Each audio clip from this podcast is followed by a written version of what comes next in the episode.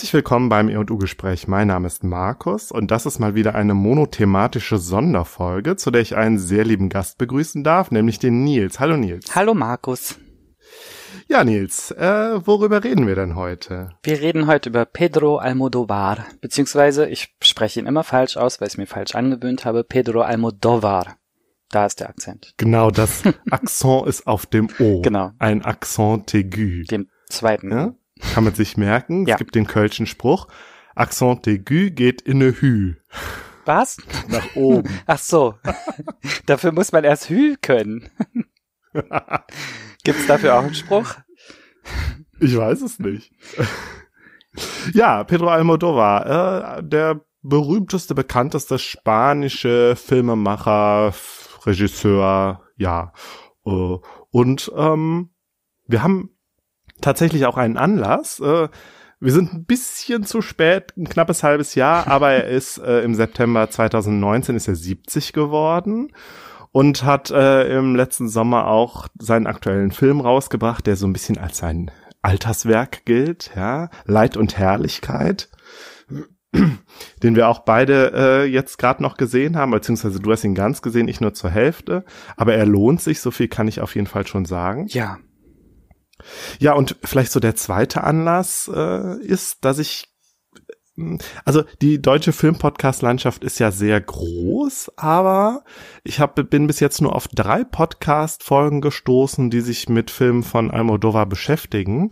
Und die nenne ich jetzt auch direkt mal, äh, nämlich äh, der Spätfilm hat sich schon mal mit einem Almodovar- Almodovar-Film auseinandergesetzt, nämlich in der Folge 41 vom Juli 2015 äh, sprachen Daniel und Paula über Pippi, Lucy, Bom und der Rest der Bande, was äh, Almodovars erster Film war, also zumindest der erste, der noch irgendwie erhältlich ist.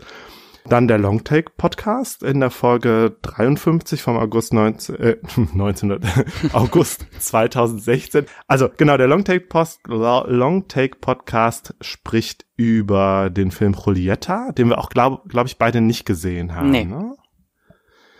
Ähm, das ist auch einer der neueren Filme von ihm und der aber auch, glaube ich, gar nicht so doll sein soll. Also zumindest, wenn ich mir anhöre, was äh, da der Lukas Bawenschik und sein ähm, Gast da besprechen, hatte ich auch das Gefühl, ja, die sind jetzt auch nicht so begeistert. Äh, sehr begeistert ist allerdings der Alexander Matzkeit im Lexpot ähm, Folge 42 vom August 2019. Da spricht er nämlich in einer kurzen Folge über den aktuellen Film Leid und Herrlichkeit und ist auch sehr begeistert. Ja, äh, und wir haben halt gedacht, ähm, wir reden auch über Almodovar, gerade weil es noch so wenig beackert ist, das Thema. Und wir machen jetzt so ein bisschen Pionierarbeit, mal gucken, äh, wie uns das gelingen wird. Ähm, es war ja jetzt auch mehr oder weniger Zufall, äh, dass, dass wir beide gemerkt haben, äh, ah ja, Almodovar wäre so ein Thema, das uns mal interessieren würde. Ich selber kann vorwegnehmen, dass ich nie so jetzt sagen würde, ich bin jetzt so ein richtiger Fan von Almodovar, aber ich habe immer gedacht, ich will diesem, diesem Phänomen so mal so ein bisschen nachgehen. Ähm, und da können wir dann ja auch gleich drüber sprechen, wenn wir irgendwie unsere eigenen Seherlebnisse so ein bisschen chronologisch aufrollen. Aber du bist, würdest du dich als Fan bezeichnen Hm, oder? äh, Als du das gerade gesagt hast, habe ich so drüber nachgedacht. Ähm, also ich, ich meine, man sieht es daran, dass ich jetzt die letzten drei der vier Filme jetzt gar nicht im Kino gesehen habe oder dachte, ich muss die jetzt sofort sehen. Aber ich stelle fest, dass wann immer ich einen Almodovar-Film, nein, Almodovar-Film sehe, Gott, ähm, mag ich ihn. Also ähm, egal wie merkwürdig er ist oder wie sehr mich die Themen verstören oder so, ist es nie so, dass ich den Film, also dass ich es am Ende bereue, den Film gesehen zu haben. Von daher kann ich den einfach gucken und finde ihn großartig. Oder es gibt immer irgendwas, was ich ganz toll finde. Ich glaube, das trifft's bei mir auch am ehesten. Irgendwas mag ich immer. Mhm. Und ähm, Mir ist nie langweilig glaube, zum Beispiel. Es gibt, es, das stimmt. es Nee, gibt keinen einzigen Film, in dem ich auch nur fünf Minuten zwischendurch hatte, wo ich dachte, okay, die hätte man jetzt aber rausschneiden können. So, weiß nicht, passiert Ja, halt immer irgendwas ja. Tolles. Es, ja, es passiert ja sehr viel. Ja. Genau. Jede Menge Handlung. genau. Aber äh, du, du meintest eben, es ist, äh, ich weiß jetzt nicht mehr genau, welches Wort du gesagt hast, es ist seltsam, äh, verstörend und so. Und das war auch äh, die Reaktion bei Twitter, die der, äh, der Christian, äh, die von Christian kam, mit dem ich ja mal über äh, Werner Herzog gesprochen habe, dass er meinte, er könnte mit Almodovar nichts anfangen. Vielleicht geht's ganz vielen so, vielleicht geht's auch irgendwie dem, dem Gros der Filmpodcast-Landschaft so. Mm ja, Almodovar ist halt auch einfach, ist irgendwie auch schwierig und äh, ja, das meine ich ja, das finde ich eben gar nicht. Also ich finde ihn nie schwierig. Du gar nicht? Also ich habe immer einen Zugang zu den Filmen und ich weiß nicht warum. Mag das vielleicht damit zusammenhängen, dass es irgendwie sehr schwule Filme sind? ja, oder auch Camp oder ja. ja. Also es hat immer so eine Ästhetik, sehr überbordende Ästhetik, die mich sofort einfängt und ja, und außerdem, selbst wenn die Themen verstörend sind, finde ich, sind die Personen immer so künstlich, dass man nicht total reingezogen wird. Also, ja. Um das mal ja, so das zusammenzufassen. Ja. Ich meine, wir sprechen jetzt über 21 ja. Filme oder 22. Ähm. Naja, also wir haben uns ja im, im, Vorgespräch, haben wir ja festgestellt, dass wir beide 10 bis 11 genau. Filme gesehen haben. Und äh, ja, und ich, und nicht ich, so, dass wir zusammen auf alle 22 so kommen. Das wäre ja rein rechnerisch jetzt möglich. nee, nee. Wir haben schon auch diese. Aber es hat schon zu einer gewissen, es hat zu einem gewissen Übersättigungsgefühl bei mir jetzt gerade äh, geführt. Echt? Ich will jetzt die anderen alle auch noch sehen. ich weiß noch nicht, noch, noch nicht genau wann. Aber ja, wir können ja irgendwann noch einen zweiten Teil machen. Ist vielleicht auch ein bisschen größenwahnsinnig, dann zu sagen, gut, dann reden wir gleich über alle Filme, wenn die anderen nur eine Folge machen. Nein, wir machen ja genau. Pionierarbeit und ich finde, da müssen wir jetzt auch nicht den Anspruch haben, hier irgendwie perfekt zu sein. Ich meine, wir sind ja beides keine Filmwissenschaftler. Das kommt noch dazu. Und äh, ja, also von daher, das wird jetzt hier ein bisschen Laienanalyse.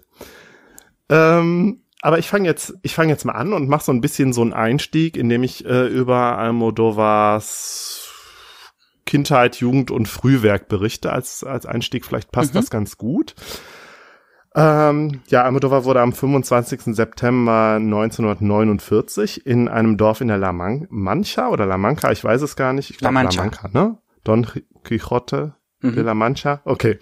Geboren, also äh, äh, auf dem Land, ja, und ähm, wurde von seinen Eltern dann ähm, aber auf ein katholisches Internat geschickt. Ähm, auch ein Motiv, was sich in seinen Filmen dann später teilweise wiederfindet. Ähm, und während dieser Internatszeit hat er seine, die ersten Begegnungen mit dem Kino gemacht. Da ist er nämlich gerne ins Kino gegangen und hat, glaube ich, ja, ist da, da, da wurde sozusagen der Grundstein auch gelegt für seine große Faszination und seine spätere Karriere. Ähm, 1967 ging er dann nach Madrid und hat sich da äh, erstmal mit so Gelegenheitsjobs über Wasser gehalten und irgendwann hat er dann tatsächlich bei der Telefongesellschaft Telefonica gearbeitet, sogar relativ lange. Ja, Telefonica ist übrigens auch die Firma, von der ich hier regelmäßig meine Handyrechnungen bekomme. Hm. Das fand ich ganz lustig. Und das Filmemachen hat er sich wohl so mehr oder weniger selbst mitgebracht, äh, äh, selbst beigebracht. Ähm, nicht zuletzt deswegen, weil, äh, und ich finde, das, das ist so krass, das, das habe hab ich irgendwie nie so äh, im Kopf gehabt, ja, dass ja bis 1975 Spanien ja eine äh, faschistische Diktatur ja, war. Das ist mir auch immer so ein bisschen unklar. Ähm, und das waren ja irgendwie dann, ich meine, in Deutschland äh, sind wir, sind wir äh, den ganzen Spuk wollte ich fast sagen, 45 ja Gott sei Dank losgeworden, aber in, in äh, Spanien hat das dann ja noch 30 Jahre länger ja, gedauert. Und, und was irgendwie hat niemand was dagegen getan, das ist so komisch. In Portugal ja auch, aber nicht bis 75. Also Salazar ist irgendwie früher. Stimmt, das war auch früher, Ja, ja, genau, oder? in der ja. Revolution und so, aber in, in Spanien war das wirklich die längste Diktatur. Mhm. Ja, ich weiß nicht. Also ich habe äh, einen, einen Freund von mir aus Barcelona. Ich habe jetzt spontan gedacht, ich muss den eigentlich da mal ein bisschen ausfragen, wenn es ihm nicht unangenehm ist irgendwie. Ja, das so, weiß ich nicht genau, inwiefern. So war. Also ich glaube, er kann sich da, also er kann sich da selbst auch nicht dran erinnern, weil er dafür ja. zu jung ist. Aber ja, naja, auf jeden Fall, äh, das spielt halt eine, eine große Rolle für Almodovar. Ähm, ich, er hat dann, glaube ich, so in den 70ern erst auch noch so ein bisschen in, in im Madrider äh, Kulturuntergrund, wie man das so sagen kann, so eine Subkultur und irgendwie in der, ja, wie will man das sagen, so. Da, da war er halt irgendwie präsent und da weiß ich jetzt auch noch nicht, wie da die Verhältnisse so tatsächlich mhm. waren. Bis zum Tod Frankos, äh, 1975 gab es dann ja oder entstand dann ja diese äh, La Movida, La Movida Madrid, Madrilena, mhm. äh, so eine Kultur, Jugendkulturelle oder Jugendbewegung, kulturelle Bewegung, ähm, die sozusagen ja so den Impetus, Impetus hatte, alles nachzuholen. Ja. Also ich meine, die 68er Bewegung mag dann ja da gar nicht stattgefunden haben oder nur in sehr eingeschränkt. Und vielleicht war das so tatsächlich so das große Bedürfnis, da was nachzuholen. Ja, also ja? Äh, bei der Wikipedia steht, eine Bewegung, die alles schrille und exaltiert durchleben wollte und sehr hedonistische mhm. Züge annahm. Ich musste, als ich das gelesen hatte, sehr denken an äh, die Techno-Szene nach dem Mauerfall oder so. Ähm, also so, so, so, so eine Feierbewegung, die, die so ja. sehr darauf abhobt, dass jetzt der Spuk vorbei ist oder so. Das fand ich sehr cool. Ja, genau. Also ja, irgendwie so muss man sich das vorstellen, aber es war natürlich auch eine künstlerische mhm, Bewegung. Ja. Also da ist, glaube ich, auch einfach sehr viel Neues passiert und sehr, sehr viel Experimentelles und in, weiß ich nicht, in der Musik, Punk, ja, Punk-Bands, da Almodovar hatte ja dann auch selber irgendwie so ein, ein, ein Duo, irgendwie, äh, Almodovar und McNamara oder so mit einem mhm. Kumpel zusammen, so Glamrock-Parodie und und so, aber es ist auch irgendwie bildende Kunst und äh, Literatur und so. Da ist wohl, das war wohl so eine, ja tatsächlich so eine Art Kulturexplosion, muss man sich das irgendwie vorstellen. Und es war halt sehr, sehr schrill und übertrieben mhm. irgendwie. Und ich glaube, aus diesem, also eines der, der bedeutendsten, bedeutendsten und vielleicht irgendwie auch beispielhaftsten Produkte irgendwie dieser Zeit ist dann ja, glaube ich, auch wirklich Almodovas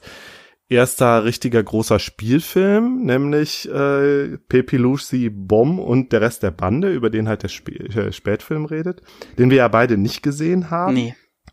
Wo ich aber denke, das könnte sich durchaus lohnen, den nochmal anzugucken, ja, obwohl.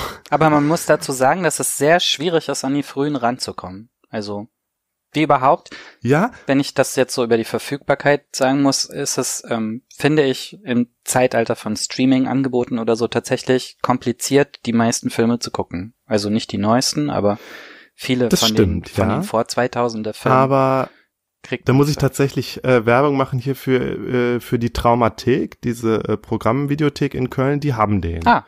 Und ich hatte auch echt überlegt, mir den noch auszuleihen, aber ich hatte irgendwie auch gar keine Zeit, den zu gucken. Ja. Aber ich meine, da gibt's ja bestimmt in Berlin mindestens auch eine so gut sortierte Videothek, wo es. Ich habe halt viele im, im Verband der öffentlichen Bibliotheken Berlin gefunden. Ja. Ähm, und da habe ich jetzt die meisten DVDs her. Tatsächlich. Ah. Äh, bei Videotheken kenne ich mich nicht aus. Na, vielleicht können wir ja. Ähm, man, man denkt ja nicht, ich, dass man sowas in Berlin bin, mal gemeinsam braucht. auf die Suche gehen. Ja, aber ah. wenn man sich dann um solche so eine, wenn man eine Retrospektive bei sich zu Hause veranstaltet oder so, dann merkt man immer, wie begrenzt diese Streaming-Angebote dann doch sind. Ja, stimmt. Man hat immer so das Gefühl, es ist ja alles da. Genau. Ne? Ist es aber nicht. Aber ja. ist es letztlich nicht, ne? Nee. Und ja, für so einen Fall ähm, schätze ich dann die Videothek, äh, also ich meine, dann hat man natürlich auch Glück, wenn man in einer Großstadt wohnt, wo es sowas gibt. Das mhm. schätze ich dann doch, natürlich dann doch auch sehr.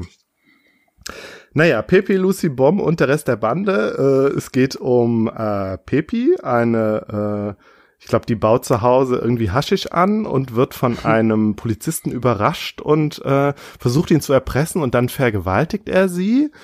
Und sie rächt sich dann aber irgendwie an ihm äh, und ich weiß gar nicht, ob sie ihn umbringt oder so. Vermutlich wird sie ihn umbringen. Also es ist so ein klassisch ja, bei bei Almodovar. Und ist ja alles schon festgelegt. Lucy ist eine masochistische Hausfrau und äh, da genau, das, das sezieren äh, Daniel und Paula auch dieses Thema, was denn jetzt Masochismus bedeutet und mhm. dass Masochismus eigentlich ja jetzt nicht bedeutet, dass man es als Frau gut findet, von wildfremden Männern vergewaltigt zu werden, wie es in dem Film wohl irgendwie dargestellt oh wird. Ja, also wir sollten vielleicht jetzt auch schon mal, äh, langsam wird es Zeit, irgendwie vorwegzuschicken, dass äh, es jetzt durchaus auch um, um sexualisierte Gewalt geht und um andere Formen irgendwie von Gewalt, die durchaus mm, drastisch dargestellt werden, auf seltsame, ungewöhnliche Art und Weise aus so einem heutigen Blick. Verstörend, ja, da trifft vielleicht das Wort. Also wir hatten gerade eine kurze Unterbrechung. Äh, ja, also ähm, Paula und Daniel ähm, äh, machen eben nicht zuletzt an diesem Punkt, äh, machen die irgendwie fest, dass das halt kein guter Film ist, weil er sich irgendwie da so seltsam positioniert zu diesem Thema sexualisierte Gewalt und das auch mit diesem Masochismus so etwas plump comichaft halt darstellt, ja. Das kann man vielleicht sagen. Ja, aber der Film ist halt von 1980. Ähm, genau. Und ich finde, man merkt den frühen Almodovars, naja, ich krieg's nicht mehr hin, ähm, den merkt man an, dass sie früh sind oder lang her oder weiß ich nicht. Und was ich am Eingang ja schon meinte, ist, dass ich viele von diesen Figuren dann teilweise auch gar nicht als echte Menschen begreife, sondern mehr so ah. als ja, Schablonen oder eben comichaft. Und dann ist es auch nicht so krass, finde ich, die zu gucken. Ich weiß nicht, ob das einfach nur ein Mechanismus ist oder ob er das so gedacht hat, aber also die Gewalt oder so passiert ja auch durchaus manchmal unvermittelt oder man weiß gar nicht, wo sie herkommt und das heißt, sie ist nicht irgendwie in, sie bricht halt so herein über die Handlung und deswegen, äh, ich weiß gerade nicht, ob das Sinn macht. Ja, aber ich finde das, ich finde deine Beobachtung da ganz interessant, dass, dass die Figuren nicht so echt wirken. Nee, ja. es wirkt halt alles tatsächlich sehr äh, geschauspielert, also genau. sehr über, über geschauspielert. Und ich finde, ja. dieses Übermäßige, das ist halt äh, in, in jedweder Hinsicht bei ihm. Genau. Also es, er schießt immer grundsätzlich so ein bisschen übers Ziel hinaus. Und ähm, genau, also ja, genau. Vielleicht, vielleicht, was ich sagen will, ist, man kann ihm nicht vorwerfen, aus meiner Sicht, dass die sexualisierte Gewalt nicht richtig dargestellt wird, weil er nichts richtig darstellt, sondern weil alles genau, sondern künstlich, ist. übertrieben, ja. exaltiert, ja. ja. Vielleicht kommen wir da gleich dem Ganzen mit diesem Begriff des Melodrams noch ein bisschen näher. Ich, ja. ich äh, tease das schon mal an. Aber was ich hier noch erzählen wollte, es gibt in diesem Film wohl eine berühmte Golden Shower äh, Szene, oh, ja. wo eine Frau auf eine andere Frau pinkelt und das auch relativ äh, plötzlich wohl passiert. So. Quasi auch so als, als Begrüßung oder wie, ich weiß nicht. Also ich denke, ich muss den Film auf jeden Fall schauen. Ich glaube auch. Also überhaupt die frühen ähm, fehlen mir noch. Ich, ich, ja. ja, die ersten Almodovar vier hat dann wirklich, gesehen. bitte? Die ersten vier habe ich noch nicht gesehen. Ja, äh, der hat ja wirklich jedes Jahr einen Film rausgebracht. 82 das mhm. äh, Labyrinth der Leidenschaften, 83 das Kloster zum heiligen Wahnsinn. Das will ich mir vielleicht auch noch angucken. Es spielt auf jeden Fall. Das ist der erste mit Marisa Paredes. Der, das Kloster mhm. zum Heiligen Wahnsinn. Und es ist auch, glaube ich, da spielt irgendwie eine Les gibt's eine lesbische Liebesgeschichte. Uh. Ja. Äh, und 84, womit habe ich das verdient? Mhm. 85 dann Matador, das hast du, den hast du gesehen, ne? Den habe ich, ich nur, halb gesehen. Halb. Es war sehr spät. Nur, da geht's auch irgendwie um zwei Mata nee, zwei Serienkiller also, oder so, eine Frau und einen Mann. genau, es gibt einen Mann, der Matadore ausbildet und der hat eine Freundin und der hat einen Schüler und der Schüler kann aber kein Blut sehen und lebt unter der Fuchtel seiner Mutter und das ist Antonio Banderas in seinem ersten Film bei. Ähm, das ist auch wieder eine ganz klassische Konstellation. Ne? Almodovar, die, ja, ja, die Übermutter, ähm, ja. die ihn immer fertig macht. Und weil er beweisen will, dass er doch männlich ist, vergewaltigt er dann die Freundin von seinem Chef also seinem Lehrer da in der Matadorschule ja. und die zeigt das aber nicht an, weil er er nicht fertig wird mit der Vergewaltigung und sie das also auch noch herabwürdigt sozusagen als misslungene Vergewaltigung. Also hier sind wir wieder bei problematischen Darstellungen von sexualisierter Gewalt. Mhm. Und ähm, dann wird er verteidigt von einer Anwältin und im Laufe der Zeit Genau, äh, und er gesteht dann Morde, die gerade geschehen in der Stadt, aber das hat er gar nicht gemacht, sondern das ist in Wirklichkeit seine Pflichtverteidigerin. Und die fängt dann eine Affäre mit seinem Stierkampflehrer an, der eben auch Morde begeht und die beiden ermorden sich dann am Schluss des Films gegenseitig. Ein Thema, was auch ja. oft wiederkommt. Genau, also Mord passiert da immer mal wieder. äh, ich glaube, so Serienmord ist jetzt nicht so unbedingt sein häufig, kommt nicht so häufig vor. Aber finde ich, was man hier auch schon wieder sieht, sind so dieses A-Plot, B-Plot, was ja. dann irgendwie so sich ineinander ver, ver, äh, verwebt. Und du hast am Anfang irgendwie immer so zwei, drei Figuren und dann kommen dann noch andere Figuren dazu und mhm. mit denen wird dann auch noch mal so eine kleine Nebengeschichte erzählt. Ja. Und am Ende greift es so wieder so ein bisschen zusammen. Ja. Also ich finde, also, das ist so, und alle Konstellationen werden irgendwie durchgewürfelt und dann guckt man am Ende, wer noch lebt und wer dann als äh, oder oder wer eben ausscheidet aus dem Spiel. Ein bisschen hat das immer so diesen diesen Effekt. Ja. Mal vielleicht mit ab, abgesehen von Leid und Herrlichkeit oder so. Also dem den späten Filmen, die davor kenne ich ja. auch nicht genau. Aber am Anfang ist das auf jeden Fall häufig so. Ich habe heute ein klein, kleines Video gesehen, so ein Video-Essay über Almodovar. Ähm, da ging es darum, dass Transformation irgendwie so eine grundlegende Idee ist in allen seinen Filmen. Ob das jetzt einzelne Personen betrifft oder ob das jetzt ganze Konstellationen betrifft. Und ähm, ja, das fand ich eigentlich ein ganz gutes Wort dafür. Transformation, ja. Ja, hm. dass, dass am Ende immer alles anders ist als am Anfang. Und okay. dass es irgendwie das bestimmende Prinzip ist. Ja, ich muss jetzt direkt an äh, die Haut, in der ich wohne, denken, Aha. aber da kommen wir dann ja gleich noch Genau, zu. das ist dann Transformation bei einzelnen Menschen. Das kommt eben auch häufiger vor. Äh, genau, aber? Matador habe ich, wie gesagt, nicht zu Ende gesehen. Okay. Ja. Lohnt er sich denn? Oder hast du ihn abgebrochen, weil du ihn nicht mochtest? Nee, ich habe ihn abgebrochen, weil es so spät war und es war schon der dritte in Folge und den habe ich dann, da bin ich dann eingeschlafen. Obwohl ich ja vorhin behauptet habe, das würde mir nie passieren, aber in dem Fall war das so. Äh, das lohnt sich natürlich allein für den süßen jungen Antonio Banderas schon, der die ganze Zeit durch ja. den Film stammelt. Und ja, das ist krass. Also das, äh, äh, der taucht dann ja auch äh, bei den Frauen am Rande des Nervenzusammenbruchs auf und da mhm. ist der, das ist vor allen Dingen auch die Klamotten, die er anhat, dann denkt man auch so, ja, also in zwei Jahren werden die 20-jährigen Typen auch wieder genau die Klamotten anhaben, wenn man, wenn man irgendwie die momentane Mode so extrapoliert. So riesige ja. Schulterpolster. Ja, und auch irgendwie die, die so eine, äh, ja, so eine Stoffhose bis zum Bauch, ne? Genau. Und auf jeden Fall, er hat diese, diese 90er-Brille an. Ja. So, ja, also die stimmt. jetzt gerade alle haben. Stimmt, die sind gerade wieder in. Ja. Aber reden wir doch jetzt mal über das Gesetz der Begierde 1987, äh, sein erster großer schwuler Film, denke ich, kann man so sagen. Ja, ich glaube, den kenne ich sogar von damals noch. Also das war mit einer der ersten, die ich gesehen habe. Ah ja, meine ich okay. mich zu erinnern. Ja, ist doch gut. Dann können wir ja danach direkt mit unserer eigenen Sehgeschichte äh, weitermachen. Wollen wir mal versuchen, die äh, den Plot zusammenzukriegen von äh, vom Gesetz der Begierde? Mhm. Also im, im Mittelpunkt des Films ist ein Dreieck von drei Männern, die, ähm, also in der Mitte ist der ein Regisseur und ähm, er hat einen äh, Geliebten, von dem er sich mehr oder weniger trennt und dann einen Mann, der sehr in ihn verliebt ist und versucht mit ihm eine Beziehung einzugehen. Und um dieses Dreieck dreht sich der Film würde genau. ich sagen.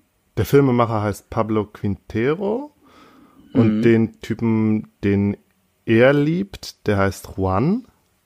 Ja. Und das finde ich schon mal so eine ganz interessante Beziehung, weil die irgendwie, weil von Juan wird das nicht so ganz erwidert, aber trotzdem äh, lässt er ihn auch nicht so ganz los. So. Ja. Und dann gibt's halt diesen Antonio heißt, also gespielt von Antonio Banderas, der so völlig mhm besessen ist von ihm. Also die haben irgendwie so einen One-Night-Stand und ähm, dann verliebt sich äh, Antonio halt total in Pablo und lässt ihn halt nicht los und stalkt ihn und drängt sich ihm so auf. Aber Pablo ist gar nicht so sehr interessiert an ihm. Nee. Und also ich meine, jetzt, wir wissen jetzt noch nicht, wie die Geschichte weitergeht, das sei vor, vorweg gesagt, aber ich habe tatsächlich, das war es erste Mal seit, na gut, jetzt äh, Call Me By Your Name war auch einer der ersten schwulen Filme, zu denen ich wirklich so, äh, zu, ein, ein Film, zu dem ich eine Beziehung aufbauen konnte, aufgrund seiner schwulen Thematik. Und da hatte mhm. ich das jetzt auch tatsächlich. Ich dachte auf einmal, ja, ich kann das, ich kann da relaten, also ich kann da Motive wiedererkennen und irgendwie eigene Erfahrungen ähm, quasi auch in Beziehung setzen zu dem Film. Mhm. Das fand ich, das fand ich eine interessante Erfahrung, die ich wirklich, glaube ich, vorher noch nie hatte zu irgendeinem schwulen Film oder einem Film halt im weitesten Sinne mit LGBT-Bezug und so und. Ja, interessant. Ich, ähm, ich mochte an dem Film, wie mühelos er das macht. Also, dass er einfach von vornherein klar ist, dieser Regisseur ist schwul und da ist auch gar nichts Merkwürdiges dran oder so, sondern ähm, das wird auch nicht skandalisiert, äh, sondern das ist einfach so. Ja, und er hat vor allen Dingen auch nicht diese, diese äh, klassischen Tropen irgendwie, wenn es um schwule Filme geht. Also es gibt Nee, irgendwie. Es, äh, AIDS taucht nicht auf, ja, niemand Mhm. äh, steht vor dem Coming Out. Es gibt irgendwie keine äh, Homophobie jetzt großartig. Genau.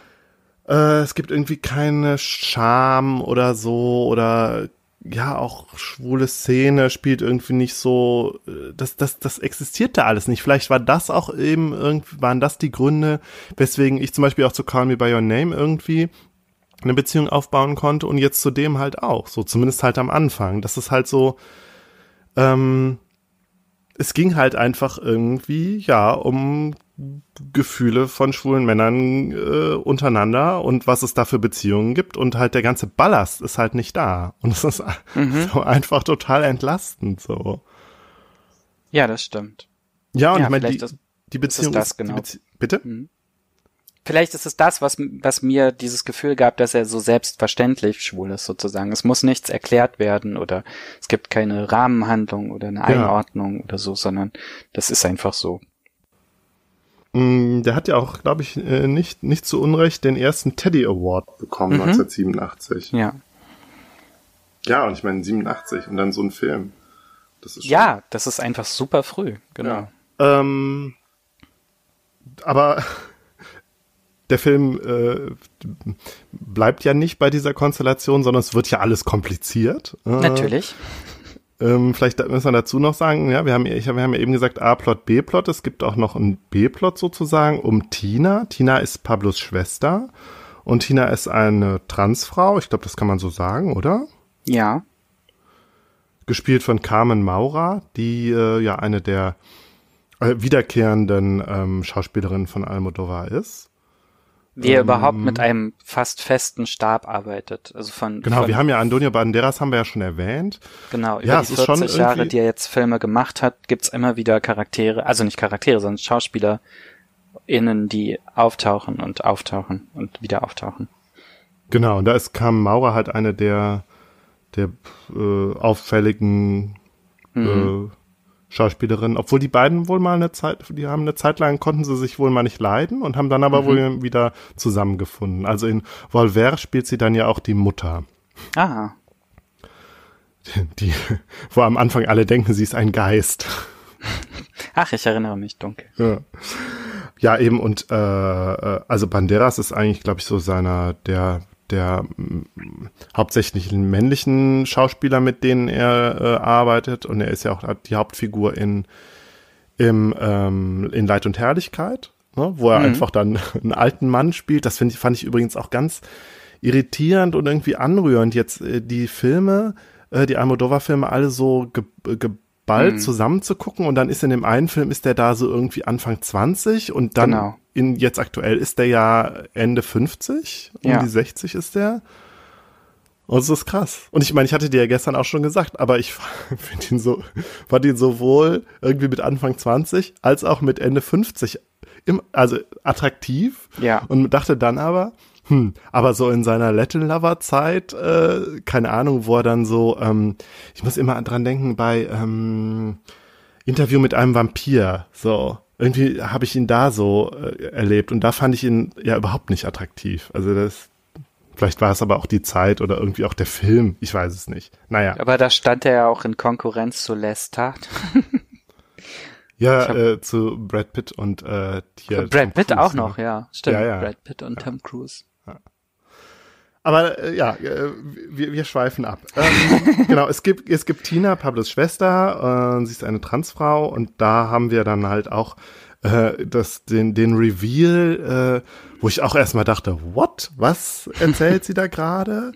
Dass sie äh, eine, eine incestuöse Beziehung zu ihrem Vater hatte, also dem gemeinsamen Vater von ihr und Pablo Ja.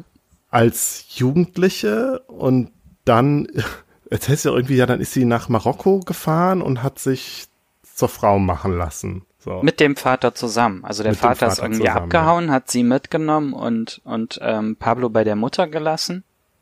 Und ähm, genau, und der Vater hat dann in die Wege geleitet, dass äh, eine im Filmausdruck Geschlechtsumwandlung stattfindet. Ja. Ja. Ja, Womit man dann irritierend. Aber, aber dann wird man dann so allein mitgelassen. Also da wird auch nichts näher zu erzählt. Und irgendwann kommt sie halt wieder. Ja, und ich meine, sie ist, und das kann man ja vorab sagen, also die äh, Trans-Charaktere bei Almodovar, das sind halt alles irgendwie coole Personen so. Also es sind halt äh, irgendwie Personen mit Agency und starke mhm. Charaktere und sympathische Charaktere. Ja. Ähm, bei La Mala Education würde ich eine Ausnahme machen, aber. Ja, ja, das stimmt. Und vielleicht, ja, vielleicht auch sogar bei Alles über meine Mutter. Da, die, äh, ich weiß gar Lola heißt sie, ne? Ja. Die wird ja auch äh, selten so komisch dämonisiert fast schon, obwohl es hm. am Ende, wenn sie dann da wirklich auftaucht, hm, ist sie dann doch ja auch irgendwie eine gebrochene Person, ja. Ja, vielleicht muss ich das zurückziehen. Naja, auf jeden Fall, das haben wir ja im Vor Vorgespräch schon äh, festgestellt, dass so irgendwie das Thema Trans, das taucht irgendwie in fast jedem seiner Filme auf. Mhm. Und es taucht auch wie selbstverständlich auf, was mhm. ja auch, glaube ich, irgendwie so repräsentationsmäßig auf jeden Fall was ausmacht. Aber wie es verhandelt wird, das mag so unter einem 19, 2019er Blick, 2020er Blick ja schon fast, äh, hm wirklich ein bisschen seltsam erscheinen und vielleicht auch ein bisschen, also ich habe halt auch gedacht, in Hollywood könntest du diese Filme heutzutage, wenn du so einen Film mit so mit solchen Charakteren drehst und ich meine, er hat es ja mit bis die Haut, in der ich wohne, ja auch ähnlich, da verfährt er ja ähnlich mit dem Thema und der ist von 2011. Hm. Also wenn du so einen Film in Hollywood drehen würdest, da, da würdest du doch direkt, äh, keine Ahnung, äh, einen Shitstorm kriegen, ja, hm. also du würdest doch äh, ja. Weil das, ich kann es gar nicht genau jetzt genau, genau auf den Punkt bringen, aber ich fand es interessant, dass ich direkt merkte, hm, irgendwie ist das das Thema, das kann man so nicht machen. So. Ja, also bei dem Gesetz der Begierde ist die Darstellung, also ich weiß gar nicht genau, warum er das überhaupt macht, denn es spielt ja eigentlich keine große Rolle, oder? Sie erzählt naja, es ja das ist schwer zu sagen. Er hat ja immer diese zwei Plots, ne? Ja. Und dann ist das halt irgendwie dann der B-Plot oder die B-Geschichte, obwohl, ja, man hatte irgendwie so den Eindruck, er möchte halt diese, diese äh, starke Frauenfigur da reinbringen. Mhm. Weil das ja auch seine große Faszination oder Obsession halt ist, diese, ne, also ich finde, man muss ja immer die, die äh, Anführungszeichen mithören, die starken Frauenfiguren, ne? Aber ich meine, letztlich ist es, ist es so irgendwie. Also Durchsetzungs- und charakterstarke Personen so und selbstbewusste Frauen irgendwie. Ja, die auf jeden Fall getrieben sind. Also entweder von einem, von einem Ziel oder einer Begierde. Äh, ja, oder eben einem drohenden Nervenzusammenbruch zum Beispiel. Ja. Aber ja, also wenn der Film sich nicht um schwule Männer dreht, dann meistens um Frauen. Also Genau. Vielleicht sprechen wir über das Trans-Thema gleich nochmal bei, mhm. bei der Haut, in, in, der ich wohne. Da ist es, glaube ich, noch offensichtlicher. Ähm, ja, hier, hier scheint es halt so eine Ausschmückung zu sein. Spielt ja dann bei, mhm. bei der späteren Handlung auch nicht so die Rolle, wenn äh, Antonio sich dann in sie oder an sie ranmacht oder so. Also wie ich dir auch im Vorgespräch gesagt habe, ich finde diese diesen diese Trope oder diese Erzählung von der Geschlechtsangleichung oder Umwandlung oder wann immer sie auftaucht, ähm, mit Ausnahmen ist hat immer so einen leicht magischen Charakter. Also mhm. ähm, es geht selten tatsächlich um um diese Reise oder darum, dass man dem ähm, folgen kann oder so, sondern häufig wird einfach erzählt, dass das mal so war oder dass das stattfand oder dass es jetzt so ist oder so. Ah. Ja, wie, huh. Also ähnlich wie, wie bei, beim, beim Masochismus oder beim äh, Ermorden oder so, da, dass es nicht so richtig für sich steht, sondern vielleicht auch irgendwie ein Bild ist oder so. Hm. Ja, das kann auch sein.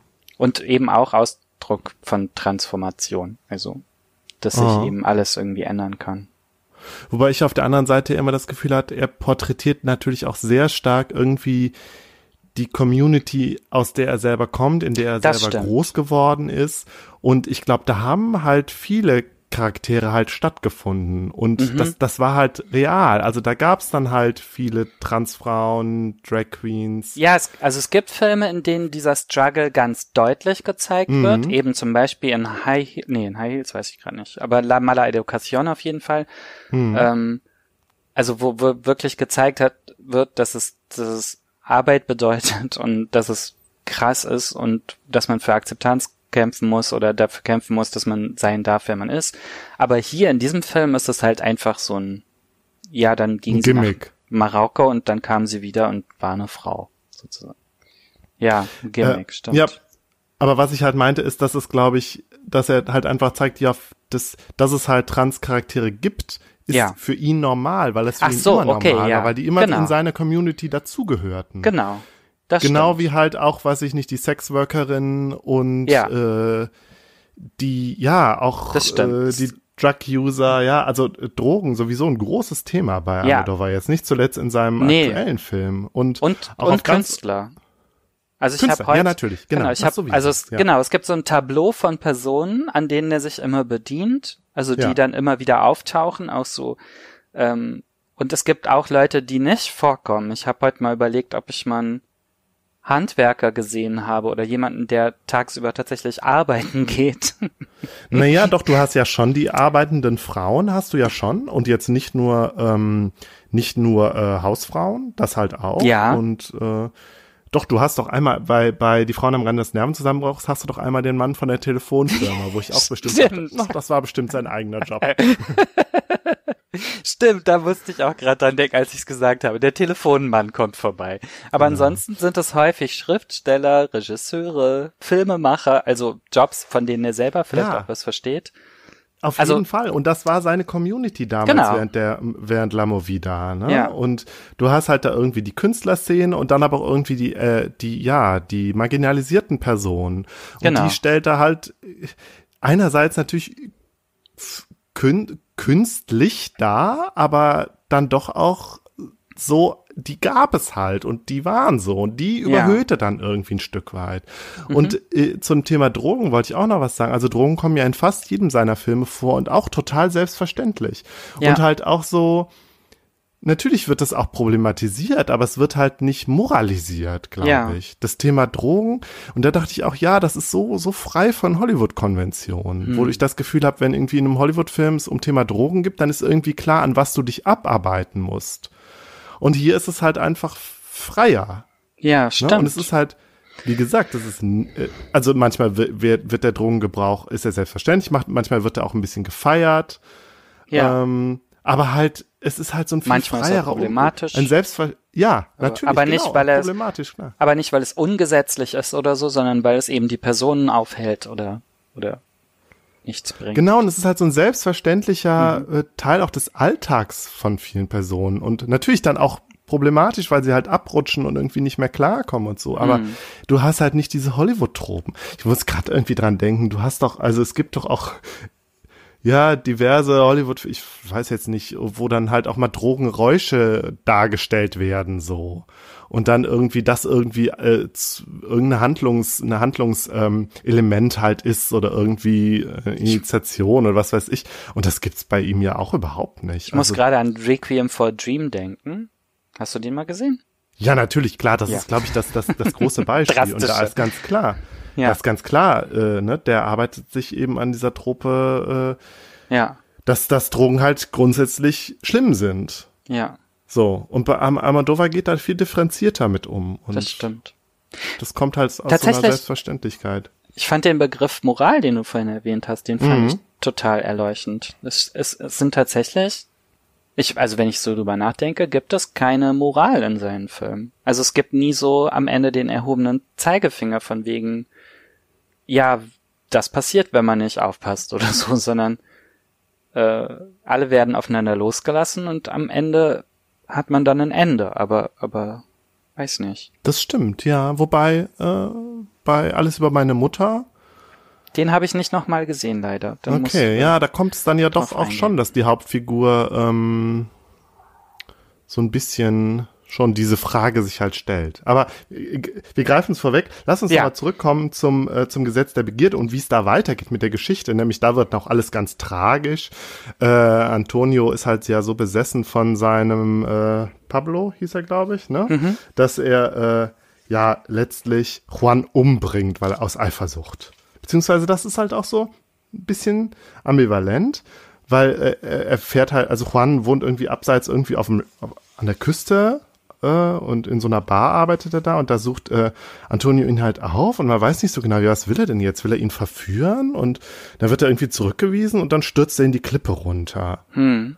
Und halt auch so ganz seltsam, ne? Und da habe ich natürlich dann auch aufgehört, dem, äh, äh, ähm, da irgendwie re zu relaten. Ja, Ähm, echt? Hast du es noch nicht gemacht? bitte? Nein. Deine, deine Nebenbuhler von Nein, nein. runtergestürzt. so relatable. Ähm, genau, und vertuscht das dann auch irgendwie. Oder, nee, vertuscht es eigentlich nicht, aber ja. Ja, ich fand das, ich fand das interessant, weil ich glaube, dass der Titel äh, Gesetz der Begierde spielt ja genau darauf an, dass, dass Antonio ja so von seiner Begierde getrieben ist. Und ähm, ich glaube, das hat Almodovar dann auch. Kleine Seitennotiz, das ist der erste Ja. Film, der von seiner Firma El Deseo gemacht wird, die Begierde. Ah, Und alle Filme danach werden von dieser Firma produziert. Ähm, Genau, seine eigenen. Und sein Bruder ist ja auch immer in, äh, involviert. genau, ne? sein Bruder ist immer der Produzent, Agustin. Hm. Ähm, und ich find's halt lustig, dass die Firma auch so heißt, El Deseo, weil tatsächlich Ja. Begierde ganz häufig irgendwie so eine Triebfeder von seinen Filmen ist. Äh, außer bei Leid und Herrlichkeit, da ist, heißt, da hat er noch eine neue Firma gegründet, die heißt El Primer Deseo, also die erste Begierde. Okay. Ah ja. Und äh, genau. Zusa also dann sind beide Firmen zusammen, die das produzieren. Das fand ich ganz lustig. Ich weiß nicht, ob der jetzt Naja. extra wegen der Bedeutung Firmen gründet. Ich kann es mir nicht vorstellen, aber Auf ja. jeden Fall, das hat mich, das hat mich dann doch sehr verstört und ich habe auf einmal gedacht, was ist denn da jetzt los? Also ich, ich konnte auch, also äh, ni- nicht nicht erst, dass er, dass er den Juan umbringt, sondern dass er ihn dann auch verführt, obwohl es der Nebenbuhler ist. Irgendwie, das habe ich dann auch ehrlich gesagt nicht mehr verstanden. Und dann kippt die Handlung auch wieder so ins ins übertrieben melodramatisch übertriebene. Ja. Und äh, ja, am Ende, ähm, was macht er noch? Er nimmt, er bringt dort dann noch irgendwie, also äh, Antonio bringt dann auch Tina in seine Gewalt und Ja, er macht sich auch noch an Wohnung. Tina ran, genau. Also Tina erzählt dann ihrem Bruder, dass sie einen neuen Freund hat und dann findet der raus, dass es eben äh, Antonio ist und so. Genau, dann bringt er sie in seine Gewalt. und dann hat aber doch auch ähm, Pablo auch noch einen Unfall und hat noch äh, Gedächtnisschwund, äh, also Amnesie, wo es dann völlig soapig wird, ja, also Kann ich mich gar nicht mehr dran erinnern, passenderweise. Ja. ähm, naja, und auf jeden Fall am Ende äh, gibt's dann einen Showdown in der Wohnung und äh, Antonio nimmt, hat doch Tina als Geisel und Ja. dann gibt's auch, es gibt doch auch irgendwie noch so eine Ziehtochter, die dann eine Rolle spielt. Naja, auf jeden Fall am Ende stirbt Antonio halt. Ja, diese Ziehtochter, die läuft im ganzen Film irgendwie mit und Ja. ist eine der eher also unbestimmteren Figuren, von denen man auch nicht so genau weiß, wozu sie da ist. Ähm, Ja, vielleicht auch, weil's weiß außer nicht, dass sie einen ganz tollen Lip-Sync-Auftritt hat. weil es seine weil solche Figuren vielleicht auch im, im damals halt in in Almodovars Community auch gab irgendwie. Ja, genau. So Kinder, die dann da halt Kinder. waren und Ja. um die man sich kümmerte. Ja. ja. Naja. Ich finde aber dieses dieses äh, am Anfang irgendwie relaten können zu so einer schwulen Geschichte und dann kippt das Ganze. Das haben wir dann ja auch später bei La Mala Education nochmal. Also ich finde Ja. sowieso, das ist, das ist sehr ähnlich. Und ich glaube, Almodovar hat die, hat die beiden und dann äh, Leid und Herrlichkeit auch so ein bisschen als so eine Trilogie verstanden. Mhm. Ja, das macht. macht Sinn. Ja, über, äh, bitte? Ja, nee, ich habe gerade überlegt über die Verbindung zwischen den dreien. Ja. Ähm, über welchen Film reden wir denn jetzt? Wir könnten jetzt Frauen am Rande des Nervenzusammenbruchs kurz streifen, der ein Jahr später rauskommt. Diese Produktionszeiten sind ziemlich super am Anfang, ne? dass das wirklich jedes Jahr ist. Im Moment sind wir bei drei Jahren oder so Abstand, aber am Anfang hat er die echt rausgehauen. Äh, jedes Jahr, jedes zweite Jahr. Ähm, der ist, also das ist jetzt anders als das Gesetz der Begierde, ein Film, bei dem Frauen im Mittelpunkt stehen, wie der Titel schon sagt. Ähm, und das sind vor allem drei Frauen, die mit demselben Mann zusammen sind. Ähm, also einmal seine Ivan. Ivan. Ja, der schöne, tolle Ivan. ich finde ihn weder schön noch toll. Man weiß auch gar nicht, er ist, also er hat auch keine er hat irgendwie keine Agency, wie du vorhin so schön sagst. Nee, er taucht am Anfang und am Ende mal kurz auf und dann genau. denkt man, ach, ach so, okay, dieser äh, ältliche Herr im Anzug. Genau. Aber alles dreht sich darum, dass sich die anderen, also die Frauen irgendwie, ach ja, richtig, er ist Synchronsprecher, dass die Frauen sich darum streiten, wer mit ihm zusammen ist, sozusagen. Ja, und da haben wir die Hauptfigur, äh, Peppa, ne? Gespielt Peppa. von äh, Carmen Maurer mal wieder. Carmen Maurer, ja. Und ja, wen gibt's ähm, denn dann noch? Dann gibt es ähm, seine eigentliche Frau. Ja. Gibt es noch? Die verrückt ist. Ja. Auch ein komischer Umgang mit dem Thema. Natürlich, oder? klar. Aus der heutigen Perspektive auf jeden Fall. Ableismus. Ja. Ja. Und ähm, den, den Sohn eine... von Ivan gibt es, ne? Ja. Gespielt von Antonio Banderas. Ich weiß nicht mehr, wie er hieß. Äh, mir den Namen nicht gemerkt. Ist halt auch eher nur. Carlos. Carlos, genau. Und er ist nur so der Toyboy, der in der Gegend rumsteht. Ja, der wird eigentlich dann nur benutzt, um gegen äh, den Vater vorzugehen, sozusagen. Ja, und er hat halt eine, eine Verlobte, wo ich den Namen nicht gemerkt habe, aber da muss ich ehrlich sagen, die hat eine so große Nase. Das hat dazu geführt, dass das Einzige, woran ich mich an diesen Film erinnern konnte, als ich ihn damals gesehen habe, äh, war tatsächlich die Frau mit der großen Nase. Die aber auch, genau wie äh, viele seiner Schauspielerinnen, immer und immer und immer wiederkehrt in seinen ja. Filmen. Und eine meiner absoluten Lieblingsschauspielerinnen ist. Ich weiß nur gerade nicht, wie sie heißt. Also ich, ich musste aber, also und da habe ich gedacht, ist das jetzt, ist das jetzt. Ah, Rossi de Palma heißt Ja, sie. war das jetzt Zufall oder war das jetzt irgendwie ein bisschen augenzwinkernd? Weil ich finde, es wird mehrmals im Film betont, wie hübsch sie doch auch sei und ach, sie hat ja so eine schöne Haut und sie hat so schöne Lippen. Und da habe ich gedacht, hm, ja, aber sie hat auch eine sehr große Nase. und eine schiefe Nase vor ja. allem. Das wird später, sie kommt nochmal vor in Kika. Ja. Da ist sie die Haushälterin. Ja. Ähm, die lesbische Haushälterin. Ja die ein inzestuöses Verhältnis mit ihrem Bruder hat, der geistig behindert ist. Nein, so. das ist nicht dein Ernst. Doch, doch. Oh. Oh Kika ist ein sehr schwieriger Film. Okay, okay. Ähm, sehr schwierig. Ja. Lustig, aber sehr schwierig. Und ähm, also lustig ist er auch überhaupt nicht. Ich weiß, ich weiß nicht, was Kika ist. Ähm, so, da ähm, ist die Hausherrin Kika, ähm, die, die, die Senora, die ist äh, Make-up-Artist ja. oder ähm, Kosmetikerin oder so. Und die gibt ihr dann nämlich einen Makeover einmal an einer Szene, weil die, äh, sie ist ja lesbisch und hat einen Bart und das ist ihr alles egal und so. Okay. Und dann schminkt sie sie und dann sagt sie auch so, und jetzt fällt deine große Nase auch nicht mehr so auf. Das sagt da sie. Ja, okay. da wird's thematisiert. Oder weiß nicht, sie, sie sagt dann irgendwie, dass sie mit Schminken das schiefe Gesicht ausgleichen kann oder so. Also da, da wird diese Schauspielerin total fertig gemacht in dem mhm. Film, obwohl sie irgendwie auch eine coole Rolle hat. Aber ja. Aber über Kika möchte ich eigentlich nicht so reden. Nee, dann lass uns das Thema Kika, ihr lass uns jetzt den kurz, kleinen Exkurs beenden und zurück zu den Frauen am Rande des Nervenzusammenbruchs zurückkehren, wo ich auch immer, ja. also der Film, also dieser, dieser Titel, der war, ist ja irgendwie so ein, so ein geflügeltes Wort gewesen. Zumindest war mir der, dieser äh, Titel immer ein Begriff, bevor ich den Film gesehen habe. Auf jeden Fall, den kennt man. Ja. Den Titel. Und ja. ich glaube, bei, ich weiß gar nicht, habe ich schon erzählt, äh, welche Almodovar-Filme ich damals geguckt habe, alle? Habe ich das schon erzählt? Oder war das ein Vorgespräch? Nee. Ähm, nee, das hatten wir nur kurz, ich hatte nur mal kurz gesagt, dass ich äh, das Gesetz der Begierde kannte, aber sonst okay. hatten wir noch nee, nicht. Nee, dann gesagt, lass uns jetzt aber wirklich mal mit den Frauen am Rande des Nervenzusammenbruchs, mhm. lass uns das abschließen und dann machen wir weiter. Ja, äh, ja. also das Ganze ist ja auch so ein bisschen so ein Kammerspiel. Es spielt ja eigentlich nur in der Wohnung, größtenteils in der Wohnung von Peppa, wie so eine schön. Äh, das erinnert mich übrigens sehr an Hitchcock. Ja, das total. Das alles in einer Wohnung spielt. Bei Almodovar an Hitchcock. Und ich Ja. glaube, das basiert ja auf einem Stück von äh, Jean Cocteau oder so. Ah, okay. Ja. Naja, auf jeden Fall, ja. Äh, es äh, kommt zu allerlei Verwicklungen, wie immer. Und ähm, am Ende kommen auch zwei Polizisten, tauchen auf. Warum tauchen die eigentlich nochmal auf? Ähm, wegen dem Brand? Oh, ich weiß nicht, sie steckt doch das Bett an, aber ich weiß nicht, ob das dazu führt, dass die Polizei kommt. Ich weiß es Die auch nicht mehr. Auf jeden Fall gibt es auch eine Gaspacho, die mit Schlaftabletten versetzt wurde.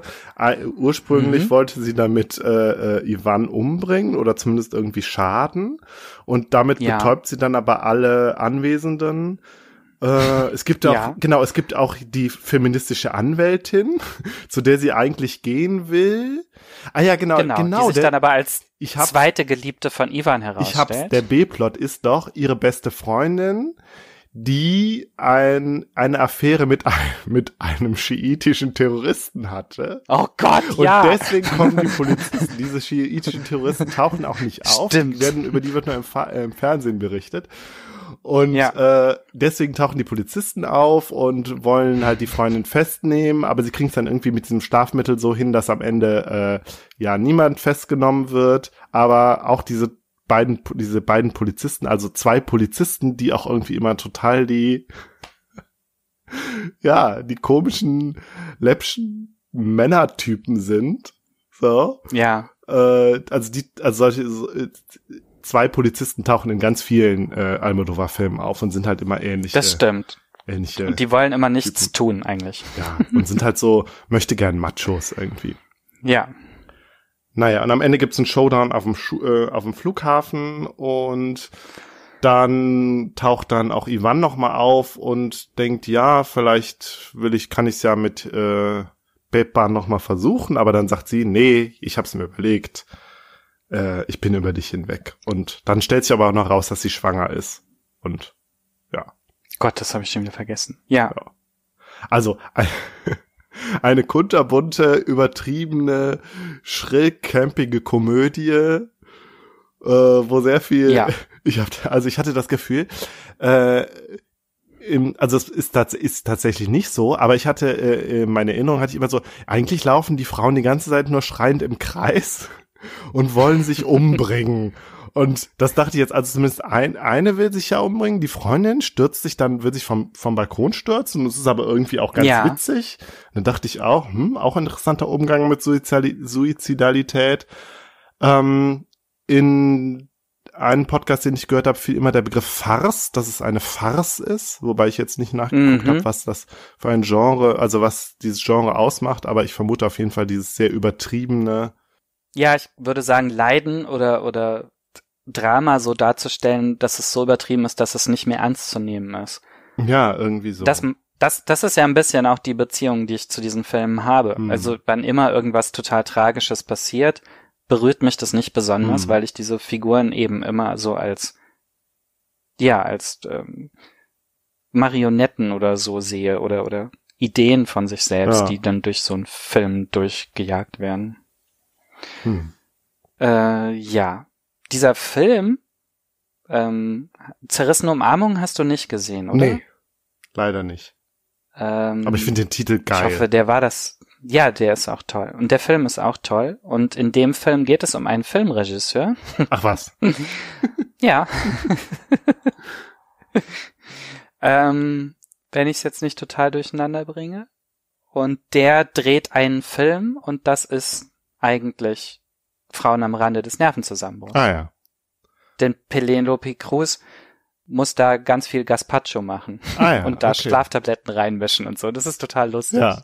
Ja, Penelope Cruz man- ist auch eine seiner späteren äh, wiederkehrenden Schauspielerinnen, die ich übrigens auch ganz toll fand. Ich hatte Penel Die Penelope Cruz immer nicht so positiv in Erinnerung durch ihre Holly drei, zwei, drei Hollywood-Filme und dass sie ja mal mit Tom Cruise zusammen war. Äh, aber Ja. jetzt, also in den Almodovar-Filmen ist sie ganz wundervoll. Also sie ist Ja. auch unglaublich hübsch und Ja, auch einfach toll. So ja.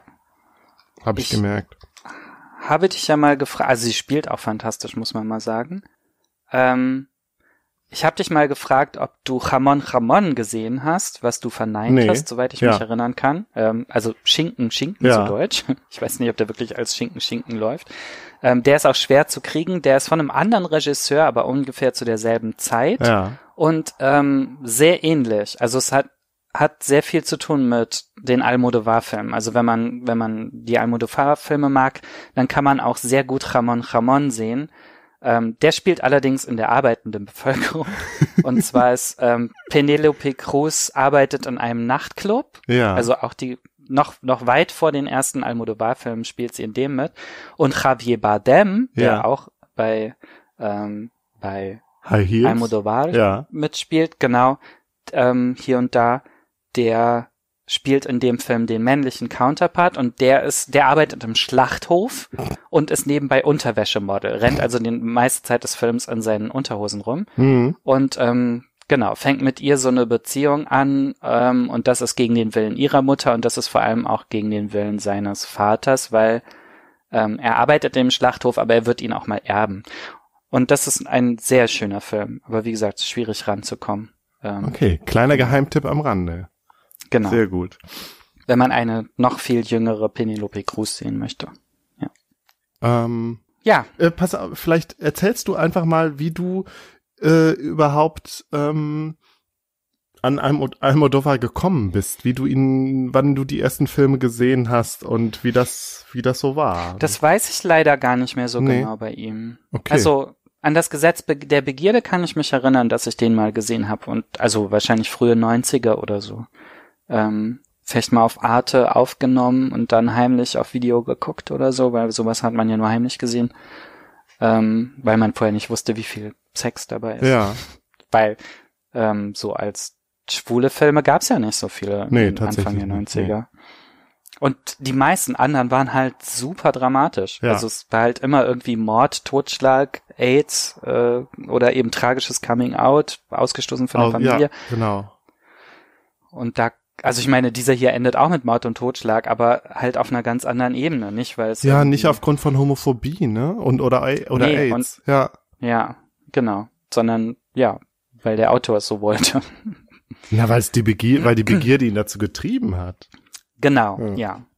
Ja, ich weiß nicht. Also ich, Aber an, ja, Ansonsten kann ich mich nicht wirklich erinnern, welche der Filme. Also ich glaube, alles über meine Mutter kannte ich auf jeden Fall schon von damals. Sprich mit ihr habe ich im Kino gesehen, glaube ich. Den fand ich auch ganz hinreißend. Ähm, aber viele von den anderen Filmen habe ich jetzt erst gesehen. ja. Äh, ja, nee, da habe ich tatsächlich, glaube ich, schon mehr gesehen. Also ich habe keinen einzigen. Wobei ich ja, Mhm. ja, ich meinte ja mal zu dir, dass mein Drag sehr beeinflusst ist Da von müssen wir gleich auf jeden Fall Almodovar, was mir aber so reden. Nachhinein erst klar wurde. also muss ich schon den einen oder anderen gesehen haben. Da musst du mir sagen, an welchem, bei welchem Film wir da am besten drüber reden können. High Heels, Okay, ja. würde ich sagen, Ähm, bietet sich da an. dann lass, vielleicht machen wir jetzt einfach mit High Heels weiter, um so ein bisschen in der Chronologie zu bleiben. Du kannst ja erst noch sagen, wie deine Almodovars Sozialisation. Genau, ja, aber ich habe ja mit den, ich habe ja mit sozusagen äh, mit den späten Filmen angefangen. Ach so, gut. Na, dann machen wir hier weiter. High Heels, ja. In der Liste hätten wir dann als nächstes nach Frauen Fessle mich, den können wir auch überspringen, ist auch super problematisch. Okay, den habe ich auch nicht gesehen.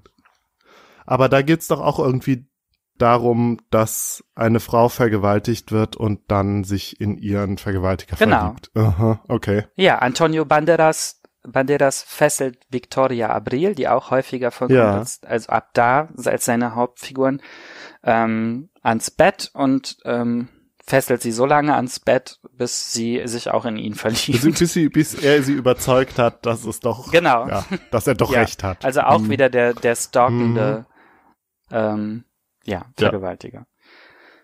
Trotzdem unterhaltsamer Film, aber, Aus anderen ja. Gründen dann hoffentlich. ja, genau. Ja. Kompliziert. Und es geht wieder um Filme drehen, soweit ich Ja. mich erinnern kann. Also sie ist Schauspielerin. Ähm, High Heels wäre dann der nächste. Und äh, soweit ich, ach nee, das Kloster noch, aber in, in High Heels ähm, steht im Mittelpunkt ähm, eine Frau, die Fernsehansagerin ist. Hier haben wir, und zwar die Nachrichten vorliest. Ja. hier haben wir wieder das TV-Thema sozusagen oder also Filme im weitesten Sinne. Ähm, und sie empfängt ihre Mutter wieder zurück zu Hause nach 15 Jahren, die die Mutter im Ausland zugebracht hat in Mexiko.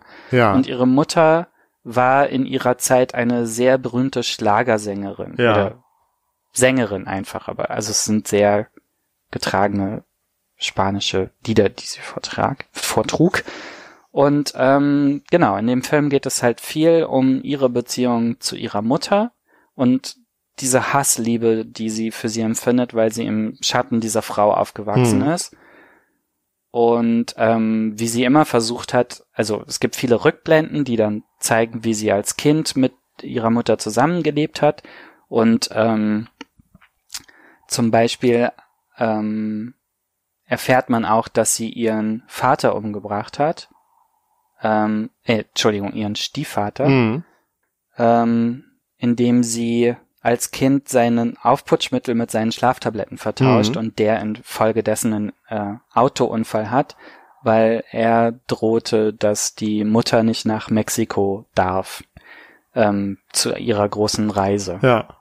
äh, äh, Konzertreise oder so. Und die Mutter geht dann tatsächlich nach Mexiko, nimmt ihre Tochter aber nicht mit. Und das verzeiht ihr die Tochter nicht. Mhm. Und als die Mutter wiederkommt, stellt sie fest, dass ihre Tochter mit äh, ihrem Geliebten zusammen ist von damals. Also auch so eine leichte Inzest-Andeutung. Ähm, und dann nimmt sie ihre Mutter mit in einen Nachtclub, in dem sie einen äh, eine Drag Queen Ja. kennengelernt Achtung, hat. B-Plot. Achtung, B-Plot. Ja. naja, ja, genau.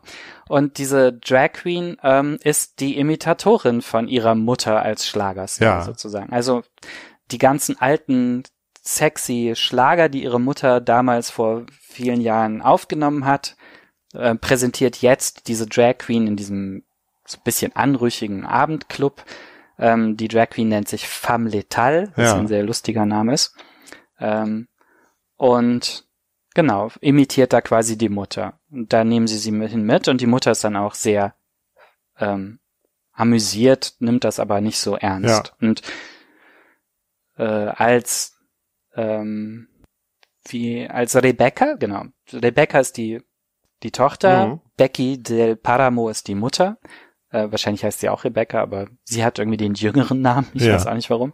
Ähm, Rebecca geht dann in die Garderobe von dieser Femme Letale und äh, da haben die beiden dann ganz unerwartet Sex, Ja. weil nämlich diese Drag Queen gesteht, dass sie ähm, in sie verliebt ist. Ja. Und die kannten sich vorher schon länger, die sind irgendwie eigentlich auch beste Freunde, aber da kommt es jetzt zum ersten Mal. Das fand ich nicht so Sex. Also die- glaubwürdig, dass, dass die beste Freunde sind die beste und sich Freunde dann sind, aber ne? erst, also man hatte nicht den Eindruck, man hatte den Eindruck, die begegnen sich gerade zum ersten Mal, also jetzt unabhängig von dem, von der ungewöhnlichen Kunilingus-Szene. Ja. von, von der ich immer noch nicht so genau weiß, wie sie technisch funktionieren soll, aber ich bin auch kein Experte. Ich weiß es auch nicht. Ähm, ja, den Eindruck hatte ich auch. Die kannten sich zwar schon aus ihren Erzählungen, aber sie begegnen sich trotzdem mit so einer Chemie, als ob das vorher eigentlich keine Freundschaft gewesen Ah. sein könnte. Also jedenfalls sitzt ihr Geliebter und ehemaliger Ex-Geliebter sein, äh, ihrer Mutter, die sitzen draußen und warten und sie hat eben drin Sex mit äh, Femme Letale oder und dann kurze Zeit später wird der Geliebte erschossen in seiner Wohnung. Ja. Manuel heißt er. Und wer taucht dann da auf einmal als Untersuchungsrichter auf? Dun, dun, da. Hast du das, hast du ihn jetzt das erste Mal gesehen oder ja, das ich zweite habe den jetzt zum ersten Mal gesehen. Hast du das gleich kapiert oder kam es für dich als total große Überraschung am Schluss? Weil das, nee, das nee, nee. ist Ich hab, ein, also ich habe ihn schon so halb erkannt.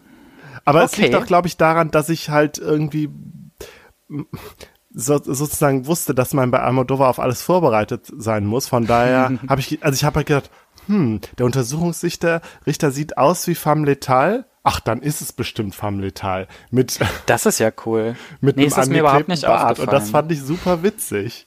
Dass, er, dass, äh, dass er sozusagen in, in Drag mit Bart, also sich den Bart anklebt und so, sozusagen Ja. das sein Drag ist. Und dann halt auch diese getönte Sonnenbrille. Genau, es kommt irgendwie raus, dass er in beide Richtungen Drag macht. Ja. Also er war in diesem Nachtclub als Dragstar engagiert, eigentlich undercover, Ja. weil er einen anderen Mord aufklären wollte. Stimmt, das wird dann später erklärt, ja. Genau, an einem Transvestiten und hat sich da dann eben in, in diesen wiederkehrende, äh, wiederkehrenden Gast Rebecca verliebt. Ähm, also ist quasi nur Undercover Drag Queen, macht aber seine Sache so gut, dass er da die bekannteste Drag Queen wird. In dem, und, und auch als Untersuchungsrichter ist er irgendwie in Drag unterwegs, weil er sich da eben einen Bart anklebt und immer so eine riesige Sonnenbrille aufhat, die wohl hauptsächlich dazu da ist, den Zuschauer bis fast zum Ende im Unklaren zu lassen oder eben nicht darauf kommen zu lassen, dass er in Wirklichkeit femme letale ist. Das ist nämlich dann ein großer Plot-Twist. Ja, auch eine, eine, eine äh, ungewöhnliche queere Geschichte letztlich, ne? Also Ja, irgendwie man ist, äh, also äh, man ist ähm, undercover irgendwo unterwegs und entdeckt dadurch seine Leidenschaft. Ja. ja, das stimmt. Naja, ja, äh, aber dann, ja, dann, also so entspinnt sich dann halt wieder die typischen, entspinnen sich die typischen almodovarischen Verwicklungen, ne? Ja, Und dann kippt es wieder so in den, in den Camp irgendwie. Ja, wir hatten gerade noch mal eine kleine Störung, aber jetzt geht's hoffentlich weiter. äh, ich habe aber jetzt völlig den Faden verloren. Also wir sprachen über äh, High Heels ja. und wir waren bei dem Twist mit dem Untersuchungsrichter genau. und genau, sie kommt ins Gefängnis. Rebecca kommt ins ja, stimmt, Gefängnis. das Frauengefängnis. ins ja. fröhlichste Gefängnis, was ich jemals gesehen habe. Ja. Ähm, ja, das ist eine entzückende Szene. Überhaupt ist dieser Film voll mit ähm, Musik. Also über Ja. Musik könnten wir anhand dieses Filmes sprechen und über Drag durchaus auch. Also die Rolle Ja. von Musik und Drag. Und ähm, dann muss sie da mitbekommen, dass ihre Mutter währenddessen ein Konzert singt, während sie im, im, ähm, im Gefängnis und ist. Und ich finde, da merkt man auch ganz gut dieses Verhältnis. Also ihre Mutter ist extrem egoistisch, wenn man so will. Und Mhm. und ähm, ihre Tochter ist quasi in Untersuchungshaft ähm, für diesen Mord.